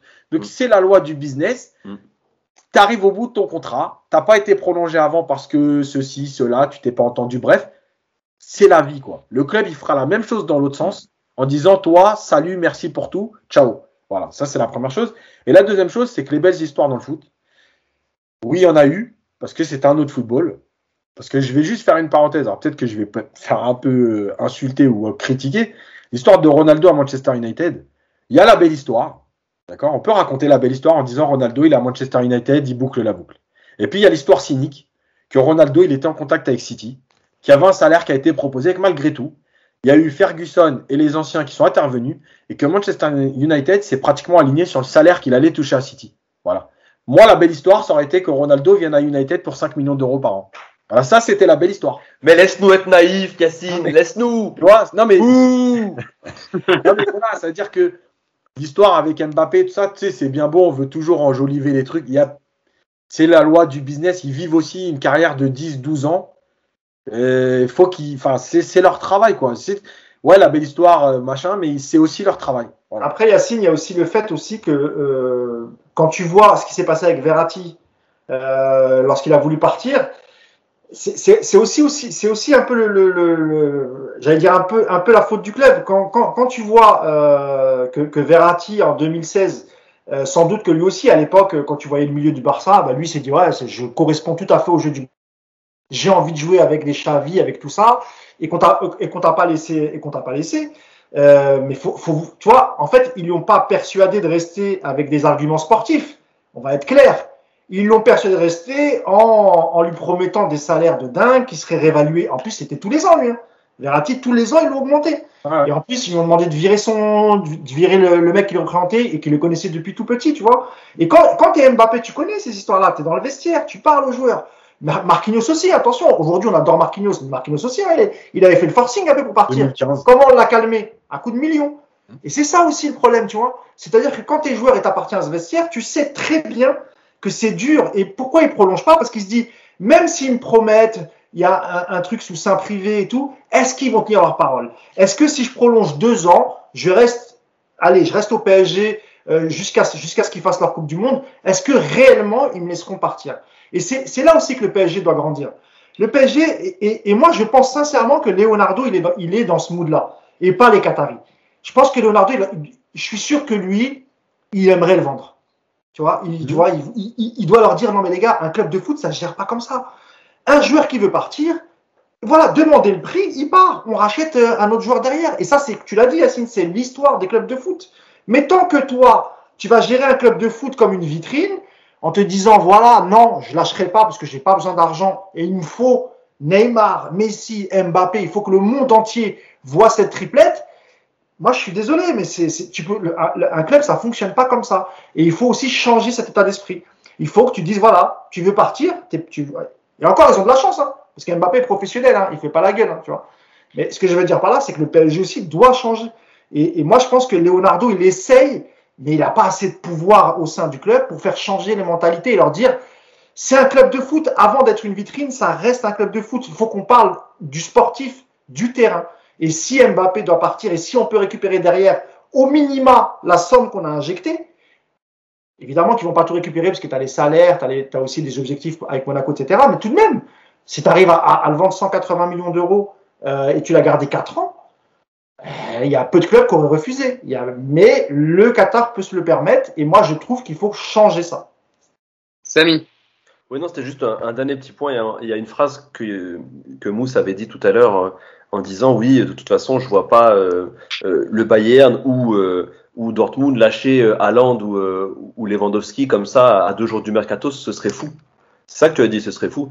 pourquoi, pourquoi, pourquoi, le Paris Saint-Germain lâcherait. Enfin, tu vois, cette remarque que tu as eue, je suis sûr qu'il y a des mecs, il y a des Allemands qui ont, un podcast Bernard United, Bayern United ils sont en train de jacter en allemand et ils disent la même chose du Paris Saint-Germain. Il y a, il y a, non, mais, non, mais je te jure, mais ils doivent te dire la même chose. Ils disent, mais je vois pas Paris, à deux jours du mercato, te lâcher euh, Mbappé. Et ça, et ça, je trouve que c'était une phrase très révélatrice. Parce que tu vois, tu, tu, tu l'as dit pour Lewandowski mmh. et Haaland, qui eux en plus sont plus âgés, enfin, en tout cas pour euh, Lewandowski plus âgé. Et, et, tu vois, en fait, c'est la même réflexion euh, pour le, pour le, pour le Paris Saint-Germain. Mais je vais te répondre. Il y a, la, la, différence, c'est que depuis, depuis juillet, le, le PSG est au courant qu'Mbappé veut partir. Bah, le, Lewandowski, ça fait, je crois, deux, deux étés qu'il cherche à partir du, du Bayern, mais il n'y a pas de proposition. En fait, il n'y a pas de, de, clubs qui sont réellement intéressés pour l'acheter. Moi, je, te garantis, par exemple, que le Bayern, si un club vient et pose de l'argent au début du mercato pour, euh, pour euh, Lewandowski et que Lewandowski veut partir, moi, je suis persuadé que le Bayern le vend. Mm. Et, et, et, pour Haaland, c'est sans, sans, doute la même chose, en fait, tu vois. Sauf que là, là, là, le problème du timing, c'est que le PSG, il se retrouve un peu coincé parce que eux, dans leur imaginaire, ils se sont dit, voilà, on va le calmer, on va, on va, le faire passer dans la hiérarchie des salaires numéro un. Tu vois? Mais ça n'a pas marché. Tu vois, ça n'a pas marché. En fait, Mbappé, c'est pas une question d'argent aujourd'hui. C'est pas du tout une question d'argent. Je pense que réellement, il a envie de voir autre chose que la Ligue 1 et, et, et son plan de carrière, le club qu'elle est après. Même si pour moi, honnêtement, je ne sais pas pourquoi moi Mbappé, je le vois en, première ligue, pas, pas, pas au Real. Mais bon, c'est comme ça, il veut le Real et, sans doute qu'il l'aura. Mais c'est ça la différence, euh, Samy, je pense, hein, tu vois. Mm. Mais et, évidemment qu'aujourd'hui, le, le, le, Bayern et, et Dortmund ne vont pas laisser partir. Et de toute façon, là, tu as raison, en fait, le PSG, je pense qu'aujourd'hui, là, il est 16 heures. Il reste un peu plus de 24 heures. Honnêtement, s'il le laisse partir là, ça, sans plan B, bah, ça voudra dire vraiment que c'est très mal géré, du début jusqu'à la fin. Parce que moi, encore une fois, je pense que le Bayern et, Dortmund ne lâcheront pas, ne lâcheront pas leurs joueurs, ils n'ont pas assez de temps. Il a dit, euh, Michael Zorc, le, directeur sportif de Dortmund, a dit, euh, nous, ça a toujours été clair, on vendra pas à Land, euh, etc., sans jamais avoir une solution de secours, et de toute façon, ils sont fixes là-dessus, sur leur, sur leur idée de ne pas lâcher à Land. Donc évidemment, ils sont comme le PSG, ils veulent pas vendre leur, leur buteur phare. avant la fin du mercato et encore grâce à, à ils ont gagné 3-2 contre Offenheim en toute fin de partie donc ils tiennent évidemment à lui euh, pour Lewandowski, je pense que ça pourrait se faire, mais il faudrait un peu plus de temps de négociation que, que deux jours. Ah, ils ont Choupo, euh, Hugo, c'est cool. voilà, c'est ça. Eux, au moins, ils ont Choupo-Moting derrière. Euh, bon, ils ont acheté, euh, ils ont acheté Malen, l'attaquant néerlandais, mais pas suffisant. Mais c'est vrai que le Bayern, en tout cas, a Choupo-Moting dans ses rangs, et ça, c'est pas rien quand même. Euh, bon, on va arriver à deux heures de podcast. Hein. Je sais que vous attendiez ce podcast, donc on va pas non plus faire encore beaucoup, beaucoup. Euh, je crois que c'est le record. Hein. Je, je suis pas sûr qu'on ait déjà fait plus de deux heures. Hein. Non, il y, a, un gars qui a commenté en disant Vous avez intérêt à faire 2h30. Ouais, parce qu'on n'était pas là la semaine dernière. le problème, c'est que c'est pas la majorité, je pense, qui pense de 2 h Je pense que c'est pas mal déjà. On est à 1h47 exactement. 1h47. Ah, il faut être précis. Il faut, il faut, être précis. Alors, si je peux conclure en deux mots, je dirais juste que c'est la première fois que les Qataris sont face à un joueur euh, qui, qui, qui n'ont pas réussi à convaincre de rester avec le, les arguments financiers. Et je pense que ça, ils s'y attendaient pas du tout parce que pour eux, euh, un joueur, il suffit que tu, vois, tous, les joueurs à un prix et ils se sont dit de toute façon un jour, euh, voilà, se trouve Mbappé va demander 50 millions, on lui filera ses 50 millions. Et là, ils sont tombés sur un os parce que Mbappé, il n'est pas là-dedans et qu'aujourd'hui, il se retrouve un peu dos au mur. Donc, je pense qu'avec l'orgueil, ils préfèrent le garder, comme pour les raisons que j'expliquais, un an de plus et le perdre gratuitement, que de, que de le vendre. Parce que de toute façon, euh, encore une fois, à 24 heures de la fin du mercato, tu pourras pas faire un land, sauf si tu poses 300 millions. Et là, évidemment, Dortmund va réfléchir, va sérieusement réfléchir pour le vendre. Bon, en tout cas, on verra ça euh, fin du mercato demain soir. On parlera évidemment de tout ce qui s'est passé parce qu'il y a encore possiblement aussi un mousse quelques départs qui pourront intervenir du côté du Paris Saint-Germain, mais euh, on n'est pas encore euh, vraiment sûr de ce qu'il y a. Sarabia, Rafinha et Rico. alors, est-ce que ça va être des prêts avec option? Est-ce qu'il est y aura une vente directe? C'est là où, on a un peu de doute. J'ai vu aussi deux, deux choses sur Twitter pendant, que, pendant le podcast. C'est que le Stade Brestois étudie l'hypothèse de faire revenir Bandiogo Fadiga, qui était en prêt déjà la saison dernière euh, chez Tant eux, mieux. et qui, bien.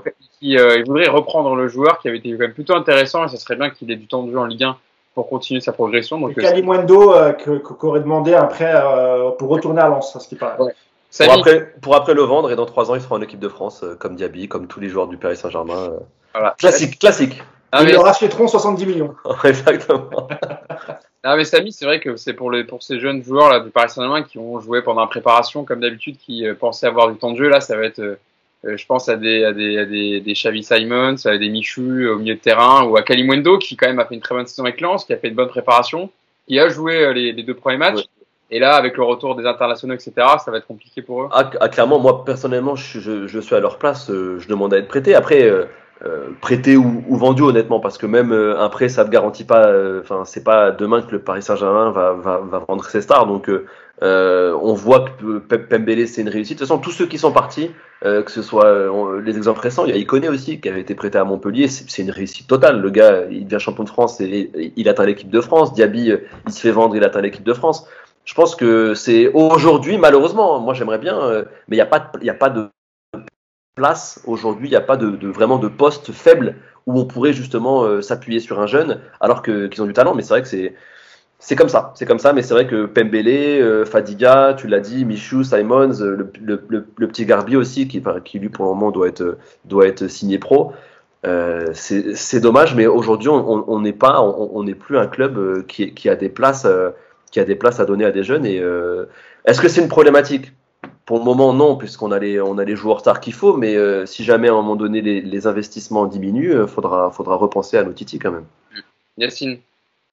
Ouais, mais enfin, il y a la trêve, donc peut-être qu'on aura un podcast pour en parler un peu plus longuement, parce que je trouve que c'est important, parce que pour moi, les jeunes, c'est important, parce qu'il y, a les- il y a moyen de faire autre chose avec les jeunes, et il y a surtout euh, le problème que Simon et, et Michu ont été renvoyés avec les U19.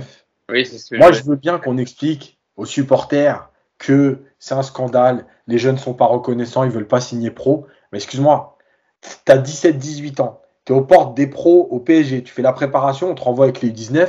Moi, je suis désolé, moi j'ai 17 ans, je vois Michu et Simon, je signe pas pro. Je vais voir ailleurs. Ouais. Donc, à un moment donné, c'est facile de toujours dire les jeunes, les jeunes, les jeunes. Et moi, je suis le premier parce que je suis éducateur, je sais comment ça se passe. Mais parfois, il faut aussi les comprendre. Voilà. Quand je te dis, OK, tu vas signer 3 ans au PSG, tu vas avoir un bon salaire, mais tu vas faire quoi pendant 3 ans? Tu vas pas jouer au foot? D'ailleurs, il y avait, y avait aucun jeune hier dans le groupe, euh, il me semble. Ah, non, mais de toute façon, c'est plus possible. Et tu vois, après, je vais pas être, je je fais court, je vais pas être dur, mais par exemple, un Danilo, est-ce que c'est pas mieux d'avoir un Michu dans ta rotation qu'un Danilo que tu payes cher, que tu as transféré et qui t'apporte pas grand-chose? C'est ça la politique sportive aussi. Si même Pembele à droite, encore une fois. Hein. Pembele à droite, cette année, Aussi. honnêtement. Voilà. euh, Ouais. on- on- tu as, tu, tu as Kalimundo et, euh, et euh, Dina et Bimbe. Il y a aussi, Mais voilà, mais- il y a aussi Parce que, tu sais, leur avantage, on en avait parlé vite fait, c'est aussi ce fameux quota de la Ligue des Champions où tu es obligé d'avoir quatre joueurs formés au club. voilà. Donc, en fait, tu gardes ton minimum et les autres, en fait, tu t'en fous. Moi, je suis désolé, revoir Simon et Michu en U19, j'imagine les deux gamins en train de jouer là. Oh, Ouais. Ça doit être très, très compliqué dans leur tête. Même si je veux bien la motivation, t'aimes le foot, mais franchement, c'est dur. Donc on pourra, on pourra en parler hein, pendant le, le Ouais, podcast, le- le- le- la trêve internationale. On aura peut-être le temps longuement de revenir. On verra d'ici la fin du mercato. Hein, demain soir, peut-être qu'il y a d'autres jeunes euh, Surtout, joueurs du Paris Saint-Germain qui sont prêtés. Oui, yes. surtout que je rappelle qu'il y a bientôt un livre qui va sortir et qui en parle un petit peu. Justement, alors Yacine, on va évidemment on fera un- voilà, promo, on fera un podcast même peut-être spécial dessous. Donc, mais redis euh, Yacine le livre que tu vas sortir et la date, euh, de quoi ça va parler pour ceux que ça intéresse évidemment. Donc le titre, ce sera Les hors-jeux du football français. C'est chez Talent Édition. Il sortira le 22 septembre. Il est déjà en précommande chez euh, Amazon et la Fnac. Voilà, et en gros, ça va être une première partie sur le football français parce qu'il fallait expliquer. En fait, on voulait faire un livre sur la formation. Mais il fallait expliquer en fait pourquoi on en est là, pourquoi on forme comme ça, etc. Donc il y a une première partie sur le football français en général, la gestion des clubs, de la Fédé, de la DTN, les éducateurs, comment on les forme. Et ensuite, il y a une grosse partie formation avec qu'est-ce qu'est la formation, que viennent chercher les scouts étrangers, euh, pourquoi on dit qu'on exporte beaucoup, donc ce que viennent chercher les scouts étrangers en France. Euh, et puis un passage sur le PSG pour expliquer justement, et la banlieue parisienne, il y a un, un premier passage sur le PSG, et après les clubs de la région parisienne plutôt connus, comme la CBB, Torcy, euh, Montrouge, etc. Euh, et expliquer un peu comment eux aussi fonctionnent, comment le PSG fonctionne, et, euh, et en fait, pourquoi il n'y a jamais de ligne directrice. Donc, pour faire court, le, résu- le résumé, si on devait caricaturer, c'est qu'au PSG, depuis 10 ans, depuis QSI, il y a eu pratiquement 6 changements de direction et d'éducateur en 10 ans. C'est-à-dire qu'un gamin qui est rentré en U14, quand il finit en U19, il a connu trois directeurs sportifs ou directeurs techniques. C'est juste pas possible, quoi. App- apparemment, c'est fait pour Kalimundo. Hein. À Lens? Alors, Ouais, après, une nouvelle. Ouais, apparemment, c'est ouais, c'est euh, officiel. Là, il est en train de signer son contrat. Voilà, bah, alors que c'est ce- peut-être le, le, le, le joueur qui aurait eu plus de temps de jeu parmi les, les titis euh, du club, parce que Icardi est blessé trois semaines. Ouais. Donc, Mbappé, on verra bien s'il part, mais en, en numéro 9, il n'y a personne d'autre. Ouais. Mbappé Et- et, Icardi, et bon, il y a Icardi qui est blessé. Et ça sent, et, et ça sent l'année de l'année de la confirmation. Il est, il est en espoir. Il va être titulaire à Lens. euh, attention, il va mettre ses, il va mettre ses, il va mettre ses 15 buts en Ligue 1. On va. Pardon. Non, pardon. Non, non, je disais que je viens de voir sur que, que, que Marca avait annoncé que le PSG et, et- et Madrid euh, seraient en train de négocier euh, à l'heure actuelle. Donc, euh, Bon, écoutez, depuis 15 heures. on, on, Comme depuis deux mois, quoi. Tic-tac, tic-tac. Ouais. On en reparlera d'ici euh, d'ici la fin du mercato. On fera le bilan de tout ce qui s'est passé dans cette fin de mercato agité. On espère que Kylian Mbappé sera toujours parisien, mais bon, voilà. Si- S'il part euh, et que le Paris Saint-Germain euh, a ce qu'il veut, c'est-à-dire proche des 200 millions d'euros, et bah bon vent, euh, bon vent à Kylian Mbappé au Real Madrid. Euh, voilà, bon, on arrive à la fin du podcast. Euh, je voulais, on est un très long podcast, mais voilà, c'était le retour, euh, etc. La bouche sèche. Je sais que, eh ouais, je sais que ça serait, vous aurez, vous serez content d'avoir ces, ces deux heures de podcast, débat sur le Paris Saint-Germain. il y a la trêve internationale, donc euh, il n'y a pas Voilà. grand-chose à faire pendant 10 jours, là. Ça, c'est ça, voilà. On fera quand même, mais je pense, on fera, voilà, dans le prochain podcast, on pourra soit parler longuement de ton livre, Yacine, ou on attendra la sortie officielle, mais on aura le temps de revenir sur des sujets euh, hors euh, sportifs et des matchs. Briefer ah. la fin du mercato aussi parce T'as un France, t'as un France-Bosnie sympathique quand même, Yacine. Je sais que tu, tu vas le dévorer ce France-Bosnie. Ah non, mais de toute façon, je fais le club des 5 sur le France-Bosnie, donc euh, Ah. bien sûr. Si je parlais pour l'actu PSG, euh, ça va être un peu plus réduit, quoi. un peu plus calme, il y aura les- les- évidemment la prestation des internationaux du Paris, Saint- des, des Parisiens avec leur sélection. Je voulais vous remercier d'avoir été avec moi pour, pour ce retour Merci de vacances. Long podcast, il y avait des, des, des sujets intéressants euh, auxquels euh, on devait discuter, sur lesquels on devait discuter. Mousse, merci Mousse. Merci Yacine. Merci à vous. hein. Et merci Samy, euh, d'avoir une nouvelle fois l'invitation du podcast. euh, Un plaisir. euh, tu reviens évidemment nous voir quand tu veux avec grand plaisir. Salut à tous et puis bah voilà, bonne, bonne, bon visionnage du, podcast et puis on se dit rendez-vous au prochain podcast, prochain numéro. Salut à tous. Ciao.